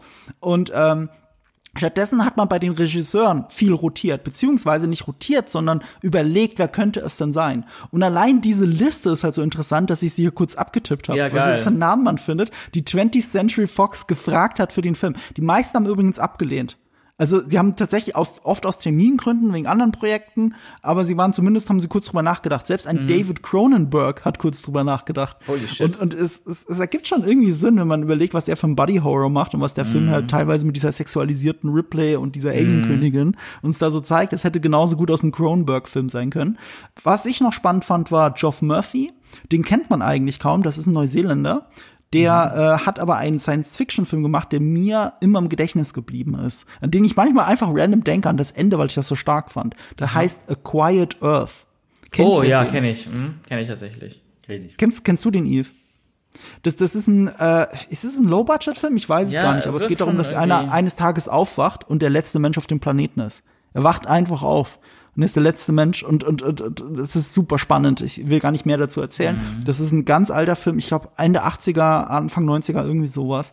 Und äh, der hat den gemacht, er war im Gespräch, Steven Soderbergh war im Gespräch, Wes Craven war im Gespräch. Oh, John Carpenter, mhm. George A. Romero, Brian Singer, der junge Brian Singer, oh, der gerade da mhm. so einen gewissen Film wie Usual Suspects abgeliefert hatte. Interessant, sehr interessant. Paul W. S. Anderson, also nicht Paul Thomas Anderson, mhm. nicht der richtig gute Anderson, sondern der andere Paul W. S., den aber Yves sehr mag. Der kam ja, ja dann zurück. Der kam ja dann zurück für AVP. Er kam zurück. Er wollte gerne, er konnte nicht, mhm. weil äh, ich irgendwas anderes hat er gemacht. Ich habe schon wieder. Ach, Event Horizon Event hat er Horizon. gemacht. Sein anderer Alien-Film quasi, ja. Selber, selbes Jahr, glaube ich, tatsächlich, ne?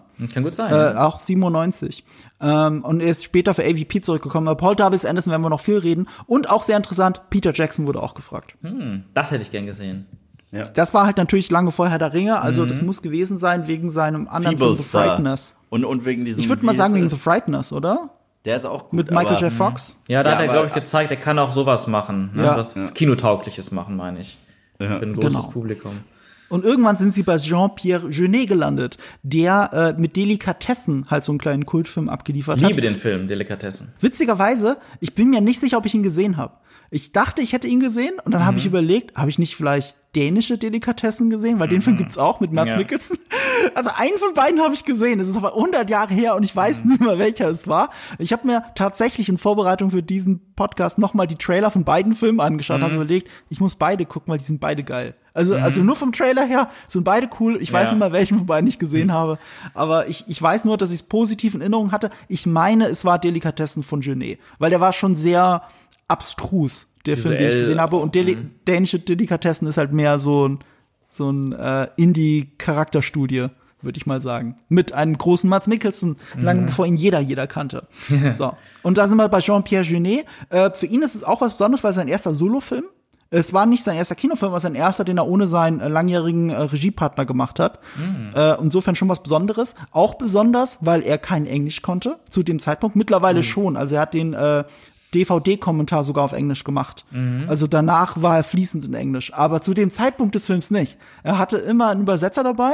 Und einer der Gründe, warum er zugesagt hat, war, dass Sigourney Weaver und Winona Ryder äh, fließend Französisch sprechen. Oha. Ich wusste es auch nicht. Ich glaube, Sigourney Weaver ist es sogar, äh, sie ist damit aufgewachsen mit Französisch. Bei Winona Ryder weiß ich es nicht. Aber die sind fließend in Französisch und das war einer der Gründe, warum er zugesagt hat, weil er Bock hatte, mit denen zu arbeiten und die sprechen auch noch Französisch. Dann kann er zumindest mit denen kommunizieren Ja. die ganze Zeit und mit seinen, wie du gesagt hast, den Darsteller, den er mitgenommen hat aus Delikatessen, ähm, äh, der den im Rollstuhl spielt. Wie heißt er noch mal? Äh, Dominique Pinon. Ah ja, genau. Mhm. Den habe ich immer geliebt. Genau.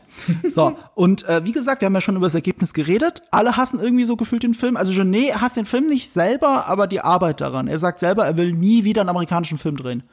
Dieses ganze Studiosystem, alles dahinter, hat ihn so abgefuckt, er wird es nie wieder tun. Ähm, aber er ist ein großer Fan der Trilogie. Das ist, ist auch ein Grund, warum er diesen Film macht. Er ist großer Fan der Alien-Trilogie. Und äh, Joss Whedon umgekehrt ist mega angepisst, wie sie dieses Skript umgesetzt haben, dass irgendwie jeder One-Liner falsch ist, das Timing von allen, die Shots. Er mag wirklich alles. Er mag, er mag nichts daran. Den Look, den Feel, nichts an diesem Film.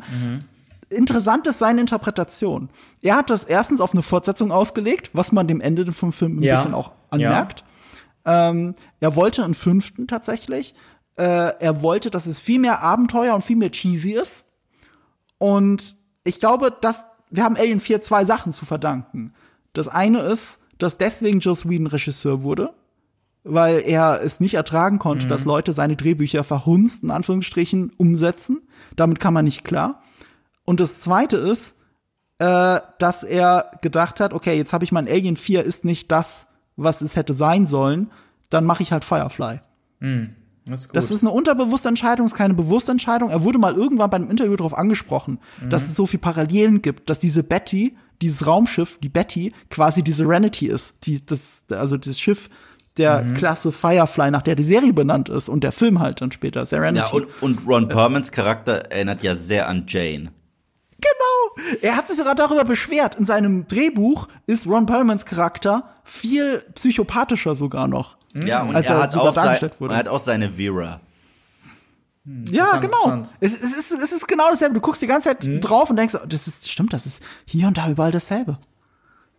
Ähm, super interessant, was du da erzählt hast, äh, was du erzählst, Marco, über die ganze Produktionsentwicklung und Geschichte. Ähm, ich finde es auch interessant, wieder das Thema Joss, mein Lieblingsthema irgendwie bei dem- in diesem Podcast heute, Joss Whedon, ähm, den ich nicht so mag. Ich muss sagen, ähm, was hat er sich denn vorgestellt? Denn ich glaube, seine Vision des Films ist wäre komplett langweilig gewesen, visuell, inszenatorisch. Denn so wie er Avengers 1 und Avengers 2 inszeniert hat, beides mal sehr anders tatsächlich, finde ich unfassbar scheiße, so belanglos und uninteressant und der hat einfach Ach. gar keinen eigenen Stil in der Direction, vor allem visuell. Er hat, er hat seinen Stil in der Direction der Schauspieler und des Drehbuchs vor allem.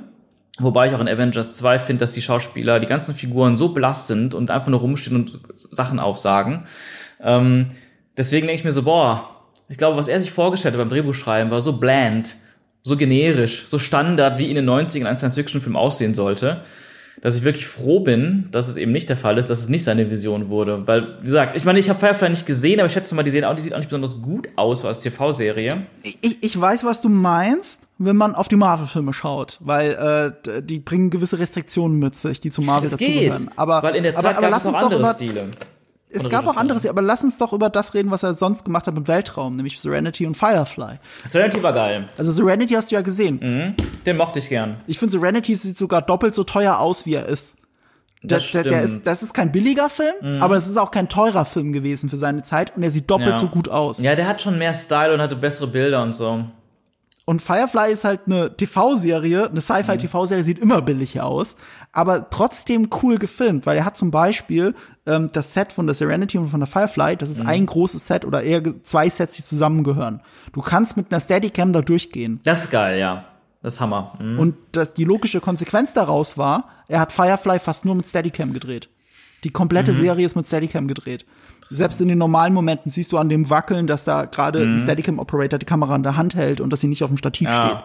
Und äh, bei Serenity hat er auch diesen, das fängt ja mit einem One-Shot an. Mhm, das war sehr Serie. geil, das war fängt sehr ja mit einem One-Shot ja. an. So, also, also er kann schon visuell geile Sachen erzählen. Halt da geiler, finde ich, als in Marvel. Mhm. Und deswegen hätte mich schon interessiert, wie er Alien äh, 4 sich selbst visualisiert hat. Mhm. Aber ich bin bei dir. Ich finde, der Film sieht großartig aus. Und es liegt daran, dass die Kamera von Darius Konji ist. Mhm. Den kennen wir alle, diesen Iraner. Der hat nämlich äh, sieben gemacht für David Fincher, ironischerweise, also Hallo, den Regisseur von Alien 3. Äh, äh, überhaupt, wenn ihr bei Darius Conchis äh, Filmografie so schaut, ja, das ist ja nur einer der besten Kameramänner, Kameramänner auf diesem Planeten. Das war mal So, und, und das erklärt schon ein bisschen, finde ich, warum Alien 4 halt geil aussieht. ja. Also wirklich geil, also gerade geil gealtert auch. Ähm, Einer der Gründe ist auch, ähm, ach so, du hast noch was dazu zu sagen? Ach so, ja, ich wollte nur sagen, dass ähm, anders als vielleicht jetzt Skript und Regie nicht so gut an sich einfach nicht zusammenpassten, war, haben, aber Regie und Kameramann extrem gut zusammengepasst und das hat auf jeden Fall Mhm. viel ausgemacht. Ja, finde ich auch, finde ich auch. Ähm, äh, bei den Effekten übrigens auch, äh, weil ähnlich wie in Alien 3, äh, das ist ja das große Thema bei Alien 3, man denkt immer, CGI ist schlecht, aber der Film hat fast gar kein CGI. Das war nur diese, na, wir hatten ja auch, glaube ich, die Diskussion privat, das ist diese Puppen vor Greenscreen und die dann schlecht reingekiet, weil es geht nicht anders. Und deswegen sieht es aus 3, wie heutzutage schlecht ist, ja, bei Alien 3. Äh, hier ist es ein bisschen anders, hier gibt's schon CGI, weil wir sind 1997, wir sind jetzt ein paar Jahre weiter, äh, fünf Jahre weiter. Äh, da geht schon mehr, aber trotzdem ist super viel mit Miniaturen gearbeitet. Ähm, bei der Alien-Königin haben wir wieder einen neuen Standard erreicht an Animatronik. Davor war die animatronisch aufwendigste Figur ever, die Alien-Königin in Aliens. Dann war es die in Alien 4 und es war sogar noch aufwendiger, ist die aus Alien vs. Predator tatsächlich. Hätte ich auch nicht gedacht. Tats- Tatsächlich. Also, also da bleibt der Film, auch Alien vs. Predator, bleibt dem French Franchise treu, dass äh, es in Wirklichkeit relativ wenig CGI ist, sondern sehr viel praktische Effekte und Mhm. die sind auch überraschend gut gealtert. Muss man sagen. Also da, wo Ja. ein bisschen Greenscreen so dazu kommt, da siehst du, dass das Keying noch nicht digital war, noch nicht perfekt war. So solche Sachen sind da, aber du siehst halt Miniaturen, du siehst Raumschiff-Miniaturen. Ähm, das ist ja also 1997, so wie man das fünfte Element gedreht hat, so wie man teilweise, also Star Wars noch gedreht hat. Ähm, Deswegen ist das alles sehr cool. Aber äh, Jean-Pierre Genet war auch nicht komplett zufrieden damit. Er hat ein größeres Budget erwartet. Der Film hat 75 Millionen gekostet, aber er dachte, das Budget ist größer. Und deswegen hat der Film extrem viele Close-ups, weil die Sets in Wirklichkeit viel kleiner waren, als sie sich ausgemalt hatten. Und man sieht es in dem Film daran, dass die Close-ups, es sehr viele Close-ups gibt. Ja, ich finde aber auch deswegen ist er gut gealtert. Ich will nicht irgendwelche Kulissen sehen, ich will die Gesichter sehen. Das stimmt, das stimmt. Das, ich weiß, wo du es sagst. Es gibt auch sehr viele so weitwinklige Shots, die auch so ein bisschen typischer französisch sind, oder zumindest habe ich es immer so wahrgenommen. Und es gibt immer wieder mal so ein paar größere Shots, die aber wieder künstlich sind, wie du sagst, mit Miniaturen, wo die mal hier und da so Übergänge haben von Set zu Set. Die dann manchmal sogar so groß waren, wo ich dachte, hä, ein Raumschiff, macht das Sinn, dass die Räume so groß sind da?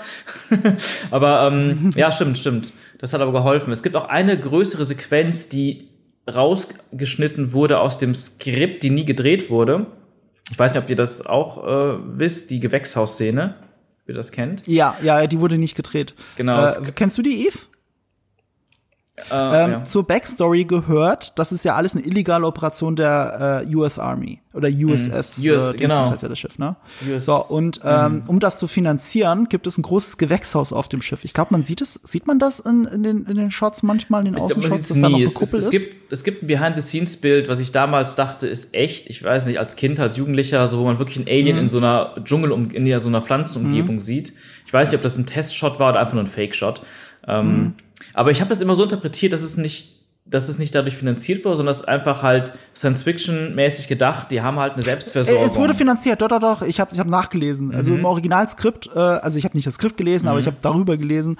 Und äh, äh, die haben diese Operation dadurch finanziert, dass sie Hanf verkauft haben. Sie haben eine Hanfplantage auf diesem Schiff. Also Yves rollt schon mit den Augen. Sie haben eine Hanfplantage auf dem Schiff und verkaufen das Zeug. Äh, sie sind Dealer, Drogendealer und äh, und so haben sie das Ganze finanziert. Und die Szene, die du meinst, war, dass sie äh, in einem Jeep äh, bei, der Durchquerung dieser Kuppel gejagt werden von Aliens. Genau, das war genau. zu teuer, zu aufwendig. Sie haben es ersetzt, ich schätze, durch den Shot, wo sie einmal durch den Korridor laufen. Ja, genau. Es einfach gibt so einen ein Korridor, da joggen sie einmal durch. ja. Ähm, also ich habe das, das macht's wieder so albern. Für mich war das immer ein, ähm, ja, ganz normales, ähm, was man halt in manchen Science-Fiction-Filmen hat. Man hat eine Selbstversorgung mit, mit, mit Natur, mit viel Sauerstoff, für, für ähm, Nahrung. Und das war einfach deren Gewächshaus.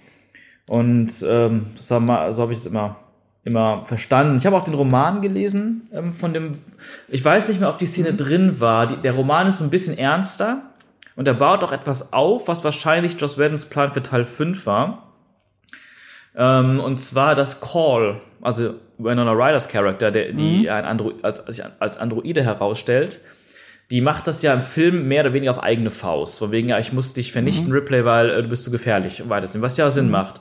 Aber es war im Film, glaube ich, wirklich so ein bisschen so, so, so, eine, so eine selbsternannte Rolle. Im Buch wird das genauer beschrieben, dass sie einer größeren Androidengruppe anhängt, äh, angehört, die schon seit langer, langer Zeit dieses ganze Treiben von Wayland Yutani und jetzt von dem Militär halt überwachen und versuchen halt zu intervenieren. Und ich habe damals als Jugendlicher mit, mit 14, 15 angefangen, ein Drehbuch zu schreiben für meinen Alien 5.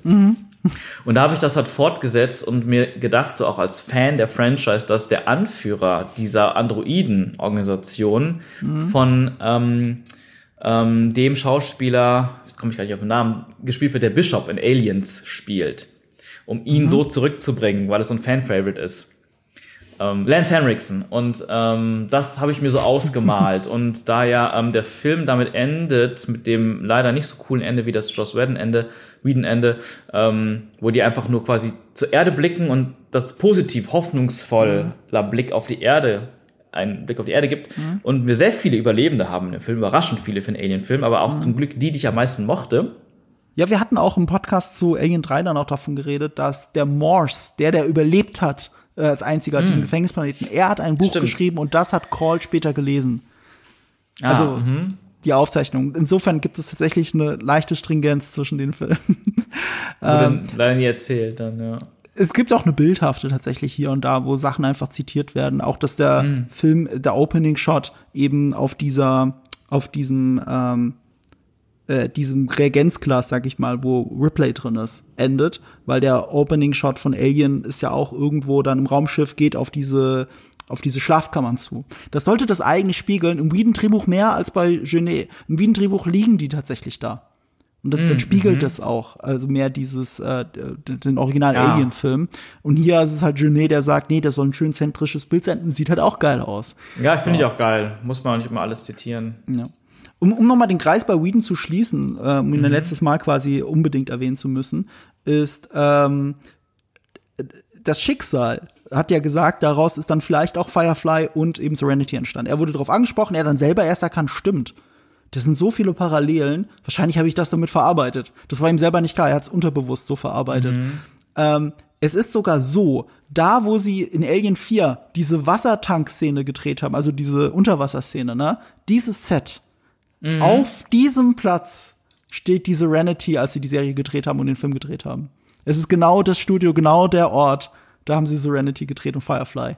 Also irgendwo schließt sich da der Ach, Kreis. Das zumindest, da, man kann 4 sagen, was man will, daraus ist Firefly Mhm. und Serenity entstanden und dafür werde ich diesem Film ewig dankbar sein.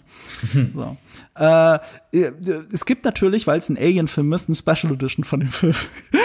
Es ist ja Mhm. eigentlich schon fast eine eigene Kategorie in jedem unserer Podcasts gewesen.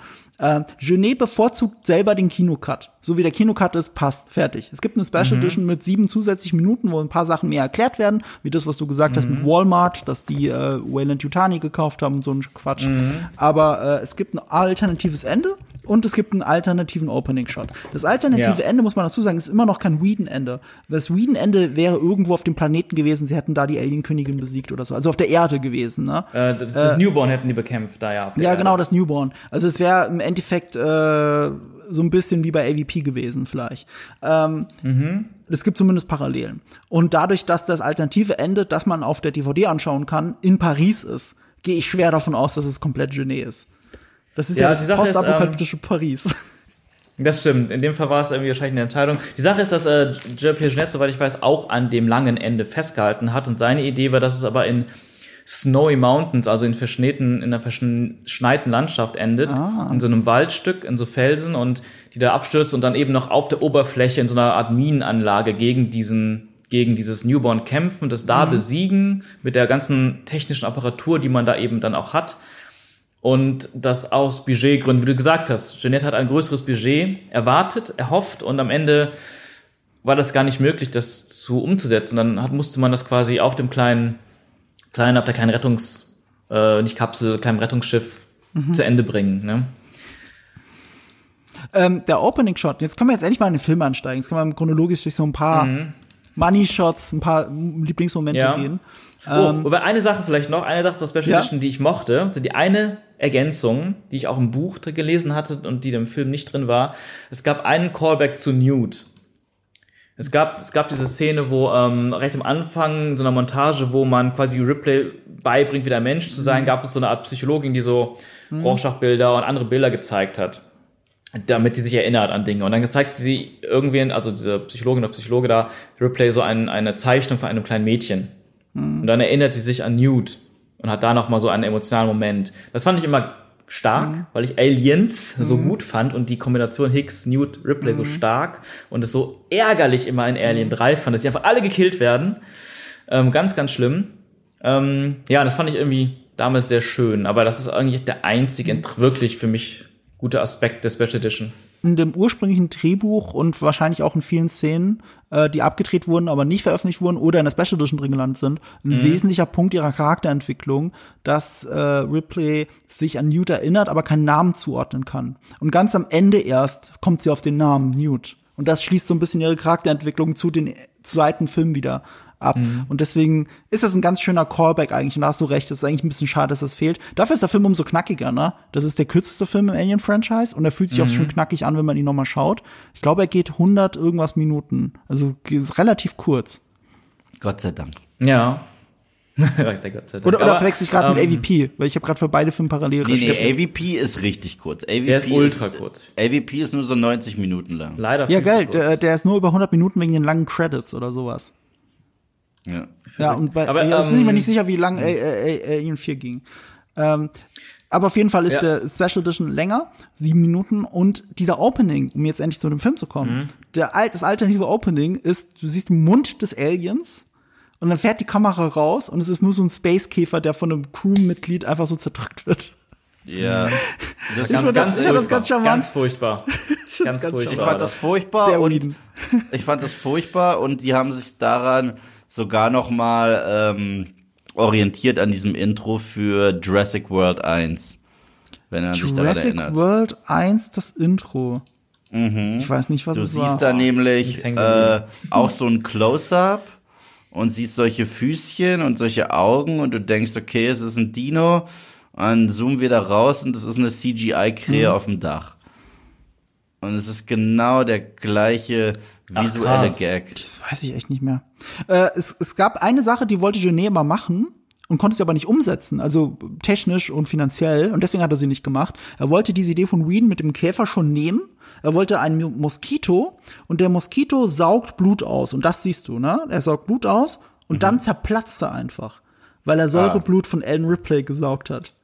Das fand ich schon Ach wieder so, eine so ein- coole Idee. Schon geil, ja. Ist witzig.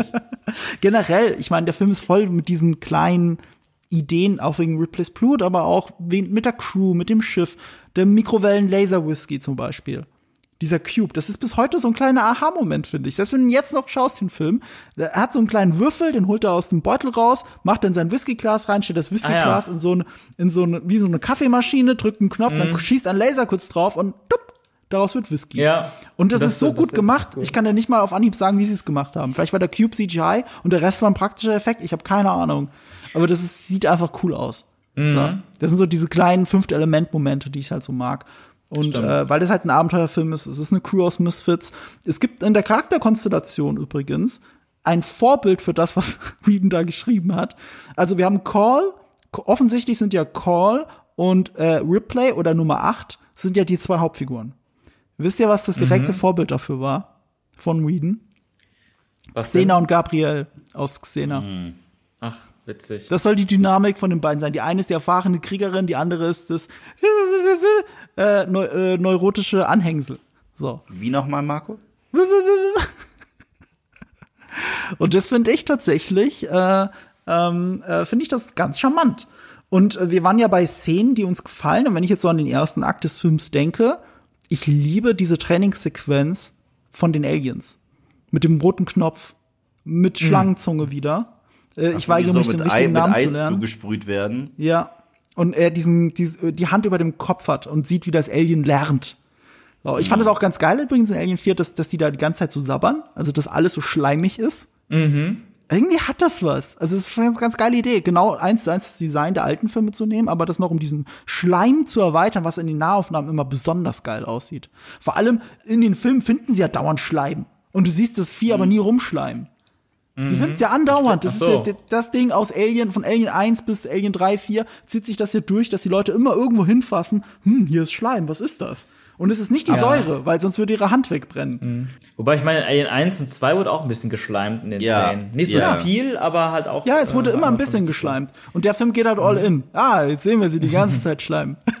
Aber selbst hier habe ich so ein kleines Problem damit. Auf der Okay. einen Seite bin ich halt happy, dieses coole Design zu sehen. Ja? Aber irgendwie ein Alien, das so perfekt ausgeleuchtet ist, in so einer, in so einem Zoogehege zu sehen, nimmt mir den Gruselfaktor weg. Weil ich finde, was Alien, Aliens und sogar Alien 3 ganz gut gemacht haben, ist, ist, dass die Umgebung, wo sich das Alien auffällt, immer Teil schon fast der Kreatur wurden. Dass man nicht wusste, wo fängt es gerade an, wo fängt es nicht, wie viel sehen wir gerade. Man hat da mal sehr geil mit Schatten gespielt und mit dem, was wir nicht sehen. Und das jetzt einfach in so einem Zoogehege zu sehen. Ich meine, da ist ja da die Szene, wo die rausbrechen, ne? Ja. Und zwar zwei Aliens opfern doch das eine Alien, Ja. indem sie es kaputt machen. Ja, auch eine und geile irgend- Idee.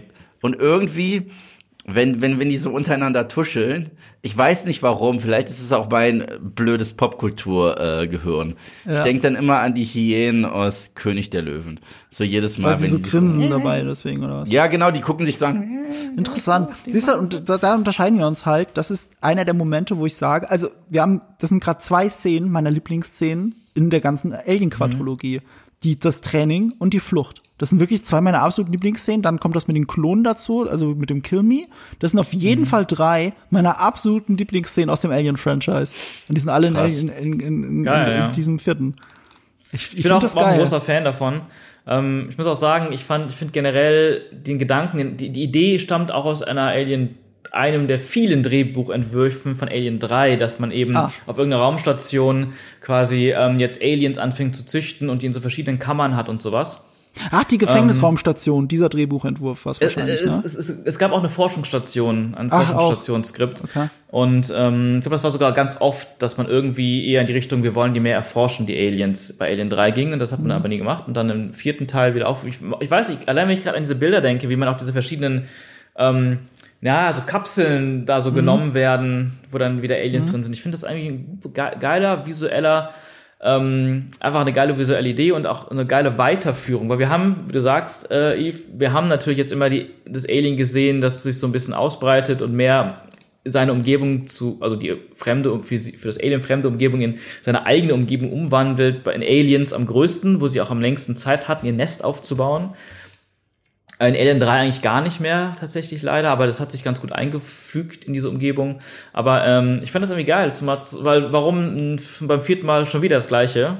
Ähm, da einfach, einfach einen ganz anderen Ansatz zu finden. Und ich fand nie tatsächlich die Aliens dadurch weniger bedrohlich. Ich fand sie noch faszinierender, weil ich so voll mit diesem Brad Dourif, der die so, so verliebt in diese Viecher war, ich fand es einfach so geil zu beobachten, dieses wissenschaftliche Angucken, total fasziniert sein davon und was machen die, wie reagieren die. Also ich bin auch voll bei Marco, dass ich diese ganze Szenen mit dem Training, wie ihr es genannt habt, sehr geil finde, die Flucht auch sehr geil finde.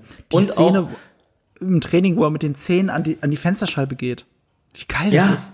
Ja, die Szene mit Brad Dourif ist so toll, dass aber er viel faszinierender ist als die Aliens. Ich fand die, die, das Zusammenspiel der beiden Ja. einfach Hammer. Auch Ja. am Ende, wenn er dann eingesponnen ist, dann sieht man das Nest. Butterfly. Genau, das fand ich. Ich habe diese Szene immer und immer wieder geguckt. Ne? Ich habe immer wieder zurückgespult. seinen Monolog da eingesponnen und dann wird er gefressen. Ähm, ich weiß nicht warum, es hat mich einfach so fasziniert damals. Das ist halt sehr französisch, die Szene. Sie ist äh, quasi, sie wird auch genannt, also vom Regisseur selber, er nennt es Sex mit der Alienkönigin. Das ist das, was da Ja. passiert. Wenn Ellen Ripley da liegt und umschlungen ist von allem, das ist komplett surreal. Das, auch. ist David Ja, Cronenberg, das- was wir da sehen. Das, das sowieso mit, mit Ripley, genau, auch wie die da so in dieses ga- ganze fleischige Masse an Gewülsten und so, Mhm. als wäre das eine riesige Orgie von Aliens und die rutscht immer weiter da so rein. Hammer. Ja.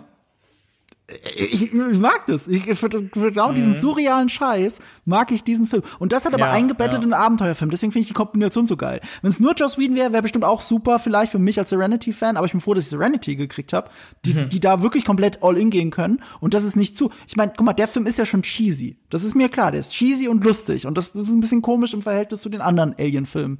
Aber Whedon wollte es halt noch cheesiger und noch lustiger. Das war seine Schätze. Das ist ja das, woran das, er ärgert sich ja darüber, dass die One-Liner nicht so rüberkommen. Dass die Gags nicht so Mhm. rüberkommen. Das eigentlich ärgert er sich darüber, dass Jean-Pierre Jeunet diesen Film zu ernst genommen hat. Ja. Und das das war spricht gegen ihn. Aber es spricht für den Film, finde ich. Für das, Ergeb Ja, genau. das Ergebnis ist dadurch für mich Ja. zumindest deutlich besser geworden. Was haltet ihr von diesem Newborn? Uh. Ja. Ich sag, ich was HR Giga davon hält. Seid ich sag dir, was HR Giga davon halt, hält. was, Mhm. Es ist mir scheißegal. Ich habe gefragt, was ihr davon haltet. Oh, ich lieb's. So, willst du das Wirklich? hören? Ja, natürlich. Ich lieb's. Dieses ich weiße Ding, liebe das es menschliche Gesicht. Auch.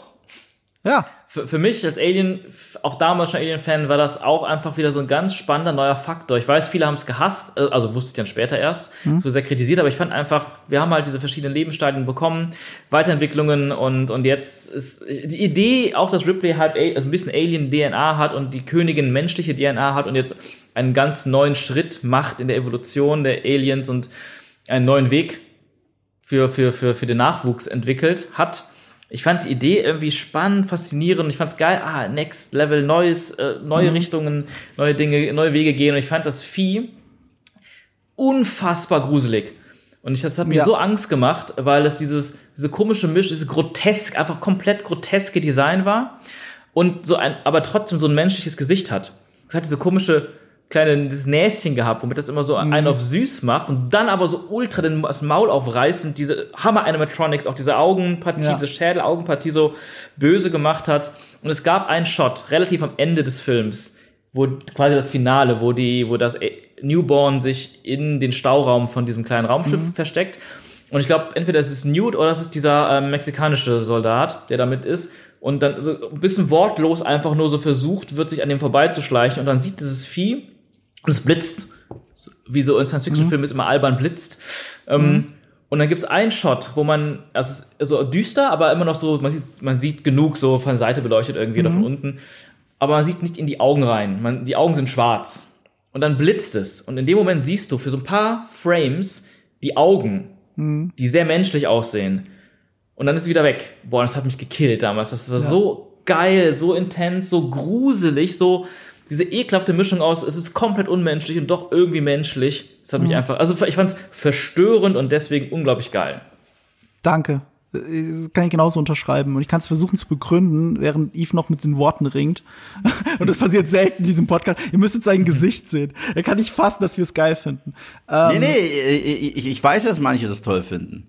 Ich, ich, ich, ich, ich finde halt erneut, da ist diese Sequenz, wo es immer so niedlich guckt und ich muss da auch immer lachen, weil es ist so nach dem Motto, oh, mein Baby, ich esse dich.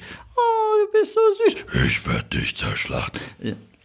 Ja, aber genau diese Dynamik liebe ich halt daran. Es ist, diese Dynamik ist ja da, ne? Ob man sie jetzt gut oder schlecht findet, du findest es schlecht, wir finden sie geil. Aber die Dynamik ist da und deswegen mag ich diese, das finde ich eine Verbesserung zu Whedons Script. Also gegen Ende mussten sie ja viel ändern aus Kostengründen und eben auch das Design vom Newborn, da hatten sie andere Ideen. Weil, äh, also Newborn nennt man es ja oder äh, Hy Hybrid oder Hybrid. Und ähm, ursprünglich in Whedons Idee war das wesentlich, also anders als man es Alien sonst kennt. Mehr wie eine Spinne, also mehrere Beine. Es war schon weiß und es war aber sehr glatt und es war ein ultra fieses Vieh. Da gab es keine äh, Mut, äh, äh, Mutter-Tochter-Dynamik wie bei äh, Ripley. Diese gab es gar nicht in, in, dem, in, der, in der Idee Ja, von Joss. Whedon.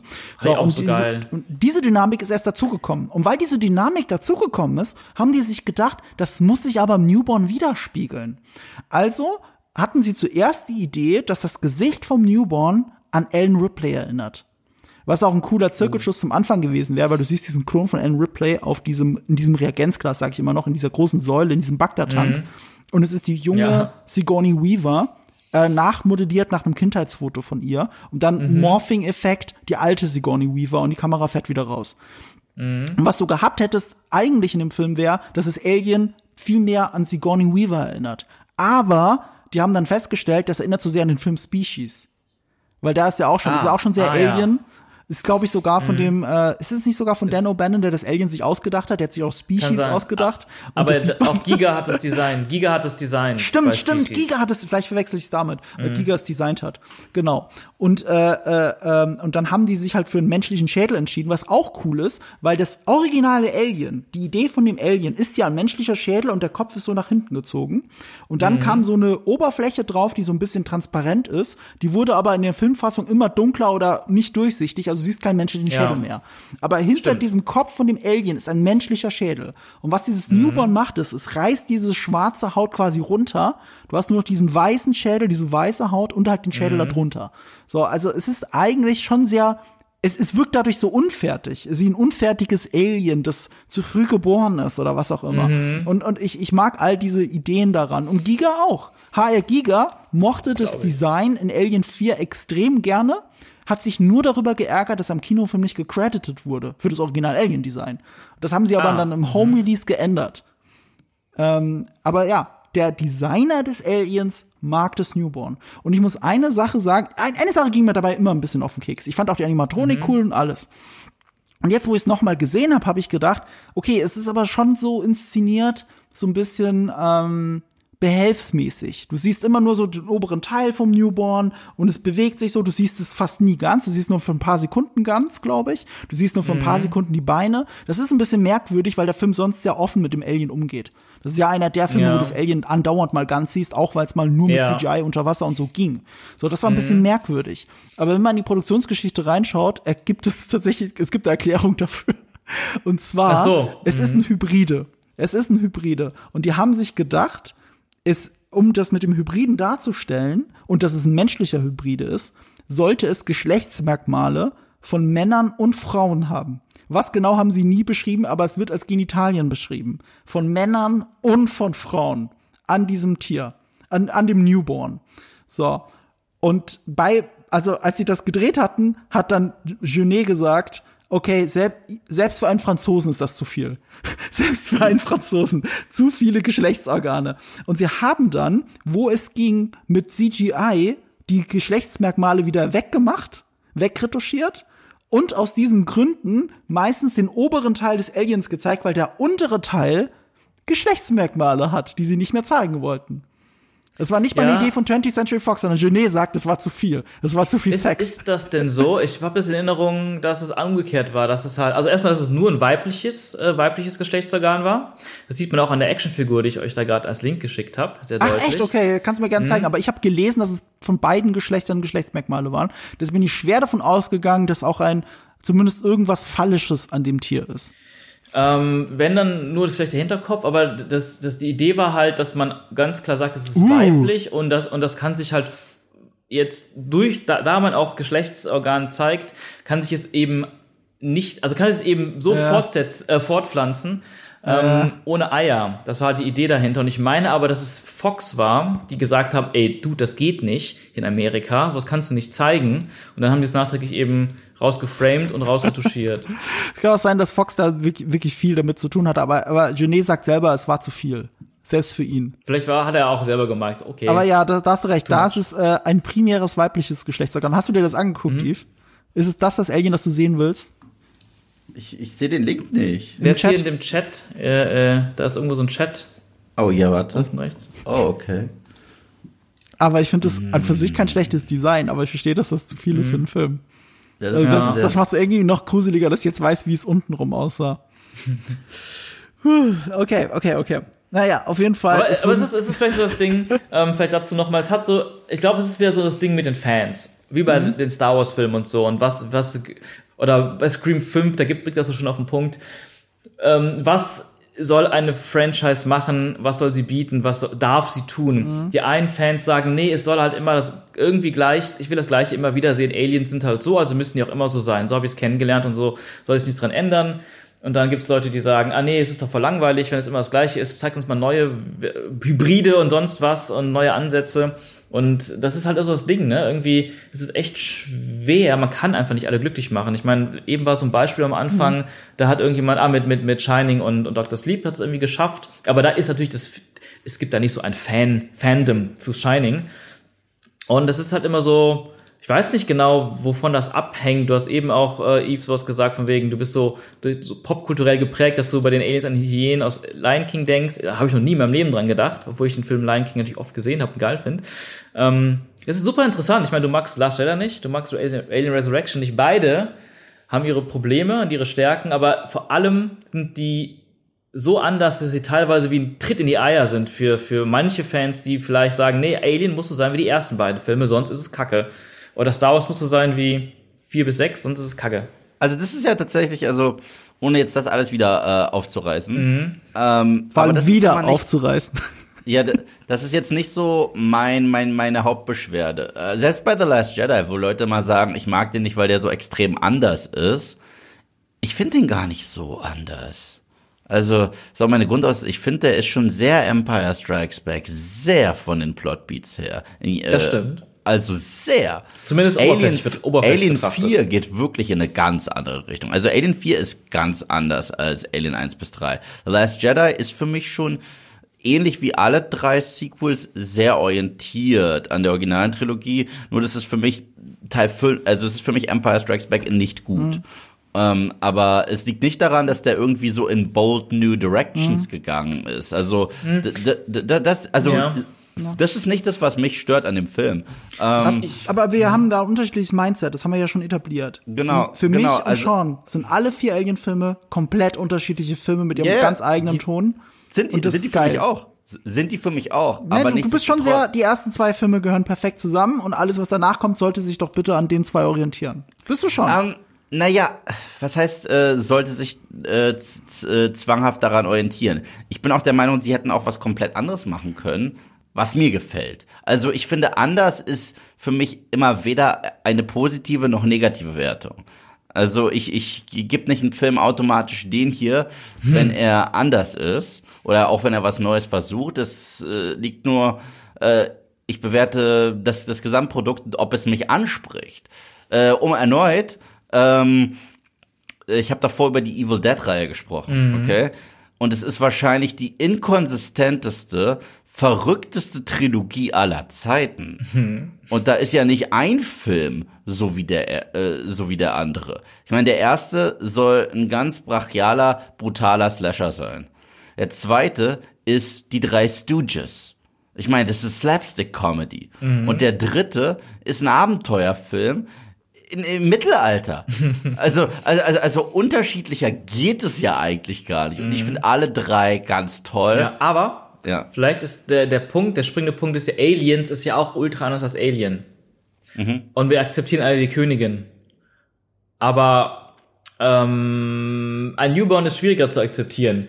Und vielleicht schwimmen die Aliens auch. Genauso wie bei Star Wars Episode 5 und 4 sind auch unfassbar unterschiedlich. Aber wir Ja. kennen die, wir haben die alle quasi im Gesamtpaket kennengelernt. Das ist Star Wars. Aber Empire Strikes Back hat damals auch viele Leute verärgert. Die mochten, ganz viele mochten Empire Strikes Back nicht. Und das war der unerfolgreichste der alten drei Filme. Damals dachten Leute, dachten genug Leute auch, ey, das ist ja irgendwie viel zu anders. Und dann war Rückkehr der Jedi-Ritter wieder, wieder voller Callback zum ersten Film. Aber weil wir das so als dieses Gesamtpaket bekommen haben, wie auch Alien 1 bis 3 irgendwie, bevor wir der vierte kam, ist das für uns Alien. Und wenn dann was Neues kommt, vor allem mit einem großen zeitlichen Abspa Abstand, so, dann, dann ist man deutlich, glaube ich, sind, oder sind viele Leute deutlich, ähm, weiß ich nicht, wie sagt man das so, abwehrender. aber, aber, hier, aber, aber, aber, hier kann ich sogar ein bisschen reingrätschen, weil hier bin ich ja der, der Weirde.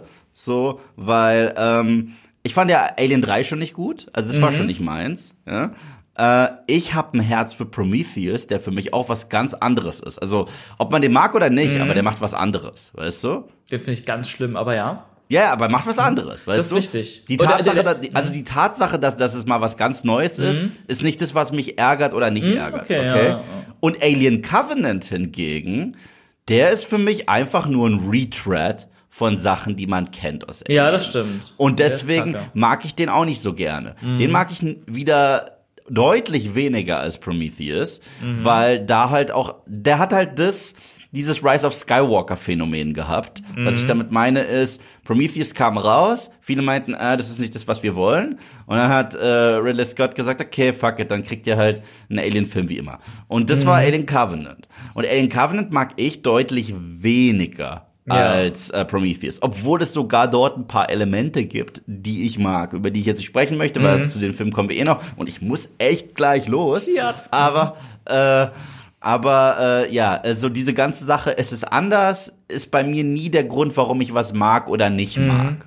So. Aber vielleicht ist es trotzdem irgendwo ein unterbewusster Grund, der, ich meine, weil es ist, es ist ja sichtbar bei sehr vielen Menschen, ne, dass es in die eine oder andere Richtung oft dann ein sch- bisschen mehr schubst, würde ich mal sagen.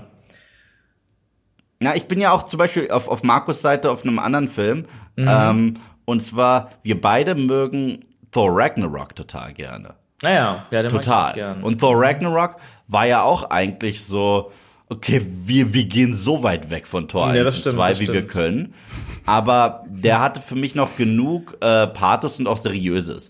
Mhm. Und äh, das, das, das, deswegen mag ich den sehr gerne. Also Tor, Tor 3 mag ich wirklich sehr gerne, aber Ja, der ist ja auch cool. anders. Also Ja. das Können ist, können wir genau. mal kurz festhalten, ich lieb's immer. Yves hat, wenn Yves keine Zeit hat, schafft das trotzdem dann zwei Sekunden später über Tor zu reden. Egal über welchen, aber du findest witzig, immer witzig. Torverbindung. Nein, Aber nein, aber, es, aber aber ich es, find- ging- es ich ging ja nur da, es ging ja nur darum, dass Sachen anders sind, weißt du, und, und ob es stimmt. deswegen, Aber ja. ich finde, ich finde dazu, bei Tor ist der Vergleich aber trotzdem ein anderer, weil Tor 1 und 2 war niemals gut. Oh, ich mag Tor 1. Ich mag Tor 1 sehr. Okay. Ähm, na gut, also Tor 1 ist vielleicht noch ganz okay. Gut, aber, aber, aber, Tor aber ich 2 gebe dir recht, ich gebe dir recht in der Hinsicht, er war nie gut, wenn man gut äh, vergleicht mit Alien 1. Ja, oder Star Ja, ja, Wars oder so, ne? Und, Ja, es, und, also- und, es, und es kam nicht so weit in der Vergangenheit raus, dass wir mit Tor 1 und 2 aufgewachsen sind. Und dann, Ja. 15 Jahre später, kommt Tor 3 und wir denken, hey, was haben die daraus gemacht? Hm. Ne, das ist so, das war- ging ziemlich Hand in Hand. Und gerade nach Tor 2, der so schlecht war, ähm, war das irgendwie so, ja, jeder wollte auch, dass es jetzt mal anders ist. Nicht jeder, aber mm, genug Leute. Aber wenn die ersten Teile halt so Hammer und, und, und, und so Meilensteine waren, dann klar, dann und man sie sein Leben lang guckt, dann ist es ein bisschen schwerer, glaube ich, zu akzeptieren. Ich meine, stell dir vor, es gab nur Alien 1. 20 Jahre später kommt dann plötzlich Aliens von James Cameron raus mit einer Alien-Königin und Eiern. Nee, Eier gab's schon, aber Alien- Alien-Königin. Und ja, ich weiß nicht, vielleicht hätten Leute auch gesagt, ah, das macht ja, macht ja noch so, so ein Computerspiel da draus mit so einem Riesenendgegner. Das brauchte man doch gar nicht im ersten Alien-Film und so, voll unnötig. Ja. Ja. ähm, la, la, lass mich noch, äh, ah, bringen wir es zu Ende, damit auch ich gehen kann, aber äh, erst Alrighty. noch ganz kurz zwei Szenen, die mir gefallen. Ähm, Das eine ist die Flucht der Aliens. Wir haben es schon gesagt, wie sie flüchten, ist schon cool. Aber ich mag die Atmosphäre dran, dass die ganzen Soldaten dann sagen, es ist fast schon ein Callback zu Aliens. Ähm, also nicht, sie haben nicht diesen Übermut, sondern sie, sie haben keine Chance gegen diese Aliens. Und die wissen das Ja. aber, weil die haben ja die Viecher gezüchtet. Das heißt, sie gehen sofort alle in diese Fluchtkapseln rein und hauen ab.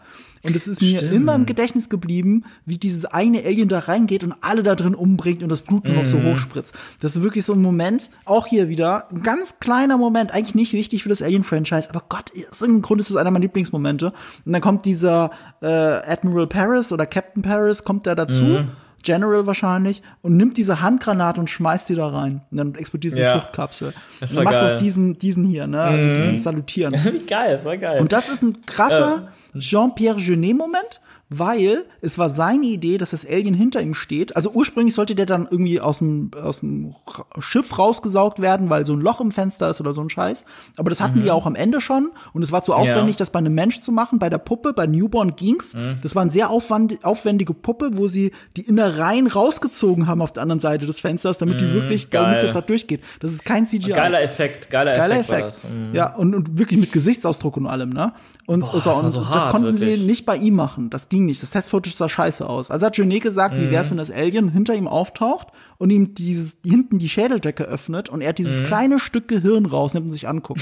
Und ich Mhm. Das weiß ist auch ein noch, bisschen albern. es ist ein bisschen albern, ich weiß. Mhm. Das Ding ist halt, ich weiß noch, ich habe das als Kind, ich habe von dieser Szene erzählt bekommen, bevor ich sie gesehen habe. Mhm. Bevor ich den Film gesehen habe, haben mir das alle auf dem Schulhof schon erzählt. Und ich fand das schon immer krass, wie sie das gesagt haben. Und du hast Mhm. recht, wenn man sieht, ist es eher schon so ein bisschen lustig.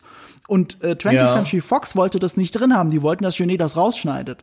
Aber da, diese krass. Szene, dieser Moment kommt beim Publikum so gut an, beim Testpublikum, dass sie es drin gelassen haben.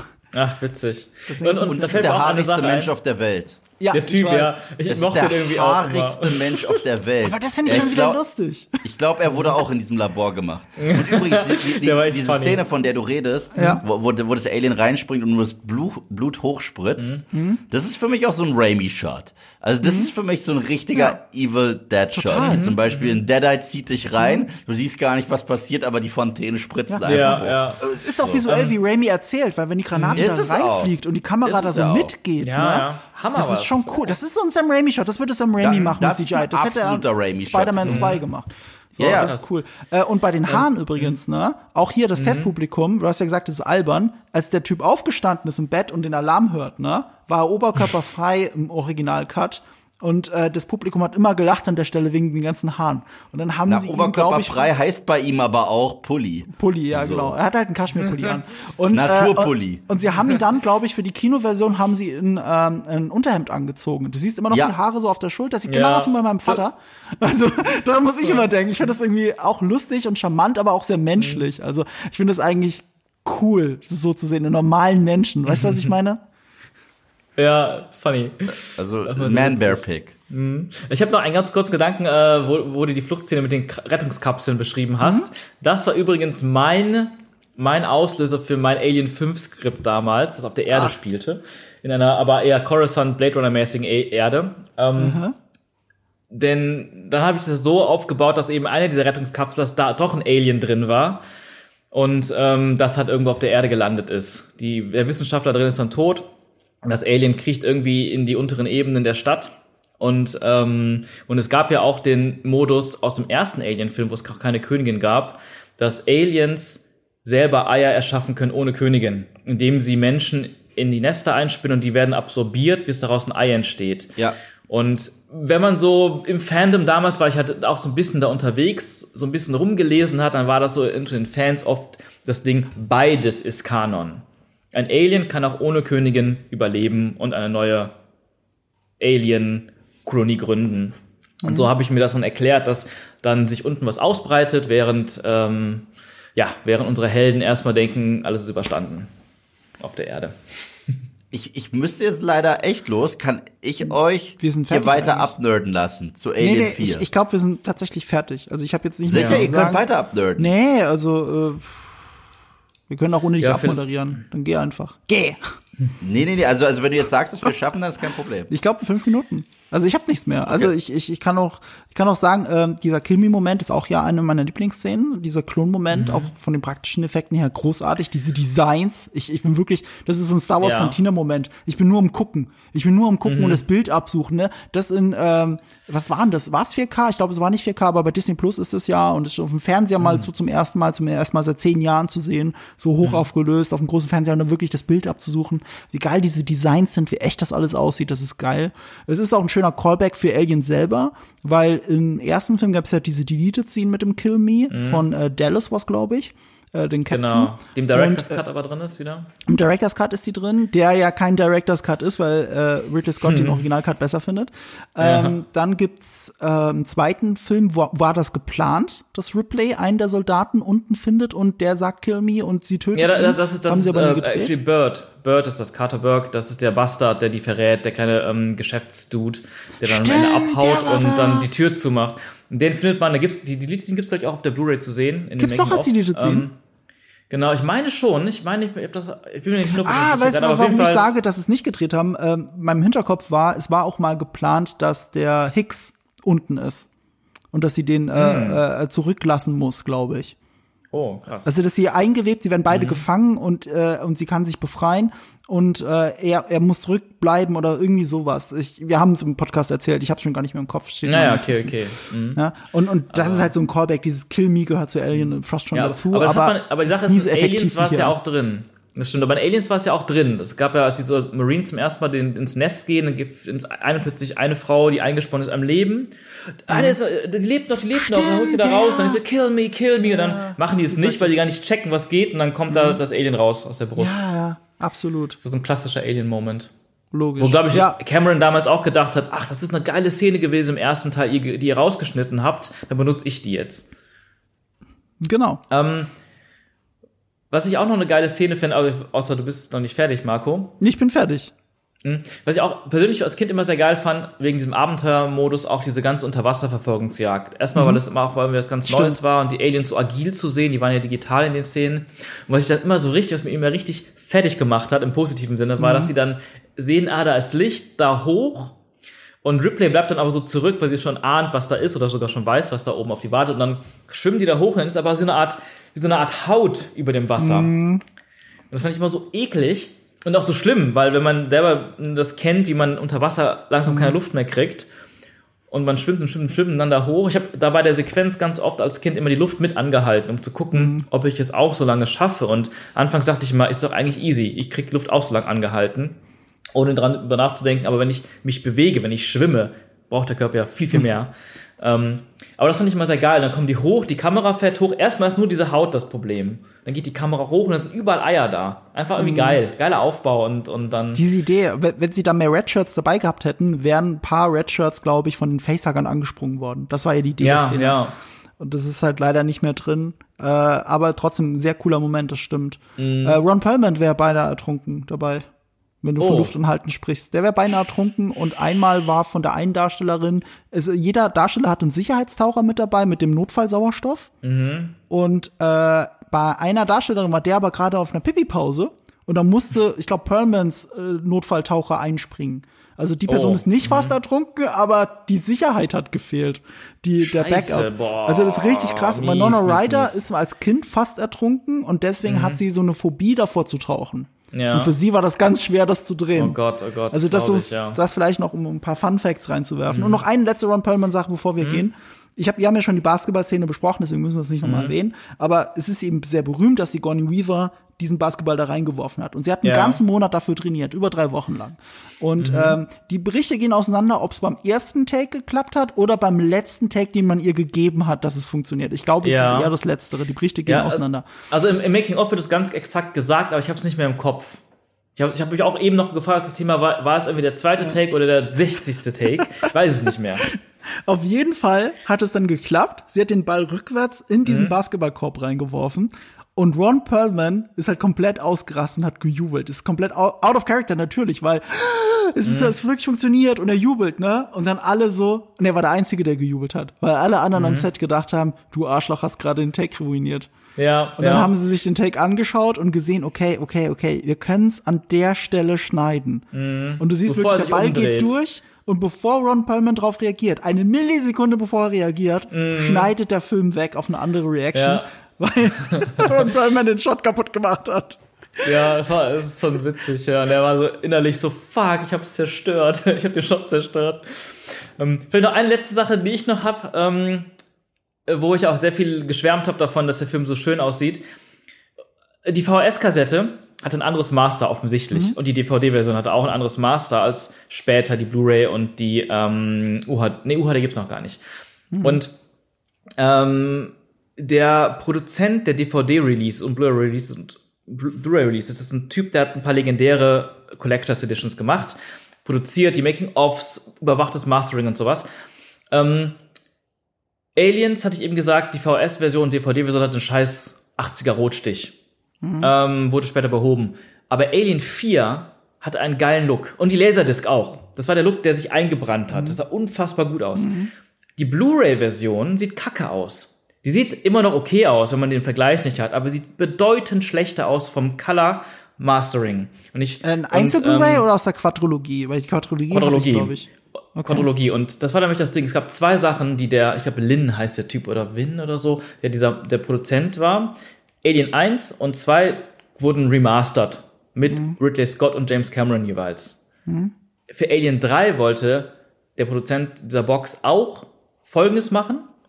Äh, und zwar alle Shots mit dem Alien vor Greenscreen neu compositen, digital. Dass du nicht mehr diese Diskrepanz der Bilder hast und diese dicken schwarzen Ränder, dass du die Original, also einfach wie bei Blade Runner zum Beispiel, die das gemacht haben. Ich glaube, das hat er auch produziert. Ähm, Originalaufnahmen neu abtasten, neu scannen, neu zusammensetzen und sieht perfekt aus. Und eigentlich wollten die auch, wollte er mit Jean Pierre Jeanette einen neuen Remaster machen für Alien 4 mit dem richtigen Look. Beides wurde von Fox abgelehnt, 3 Ja, und ich 4, weiß. weil die gesagt haben, die Filme will ja eh keiner sehen. Mega, das- macht mich mega traurig immer noch. Ja. Weil das hätte diese vier Filme, die ich ja eh alle irgendwie mag, noch mal so richtig rund gemacht. Vielleicht kommt das noch irgendwann. Jetzt ist ja nicht mehr Fox, jetzt ist ja Disney am Drücker. Äh, vielleicht passiert ja irgendwann. Es ist nicht ganz ausgeschlossen. Sie halten ja am Franchise UHD. fest, weil es gibt ja eine Serie. Soll kommen, Stimmt. eine Serie. Von Fede Alvarez, der ja doch auch diesen, ähm, äh, äh, es fällt mir nämlich wieder ein, Fede Alvarez war doch der äh, Evil Dead Remake Director. Genau, Stimmt. genau, ja. Ja, ja, ja. Und ja. da schließt sich der Kreis zu Eve. ja. Wir müssen jetzt langsam aufhören, ihr hört es schon. Wir werden demnächst, und da müsst ihr jetzt nicht so lange drauf warten, über AVP reden. Alien vs. Predator oder Not gegen Elend, je nachdem, wie man den Film nennen möchte. Ich nenne ihn besser als Alien 4. Ich weiß. Also ich habe auch traurig. meinen Spaß mit Alien vs. Predator gehabt und ich finde ihn besser als Prometheus. Danke. Siehst du? Das hier ist so ein Triello, ein Stand-off zwischen uns dreien, wer was mehr Scheiße. Und in dem Namen eines großartigen Jägers. Das war schön. ist das gerade ein Schlusswort gewesen, oder was? Oh nee, du hast ja was aufgeschrieben. Scheiße. Ja, natürlich. Erstens das und zweitens haben wir einen Gast und ich würde ihn gerne fragen, was er gerade so macht und wo man ihn noch hören kann. Hey Sean, was machst du so und hört man dich gerade so? Äh, danke der Nachfrage. Ähm, man hört mich auf äh, Spotify und Co. Also da, wo es Podcasts gibt, könnt ihr mich hören. René und mich äh, aus dem Off-Podcast, wo wir auch mal wieder über Filme und, und Games und Star Wars reden. Äh, ansonsten arbeite ich aktuell an der Fortsetzung zu der Songs aus der Bohne Reihe vom letzten Jahr, Der Mann im Mond. Werden mehrere Teile, es ist mittlerweile wie so eine kleine Miniseries geworden, auf YouTube veröffentlicht, aber mit einem deutlich höheren Anspruch auch an die Qualität, als was man sonst von YouTube kennt.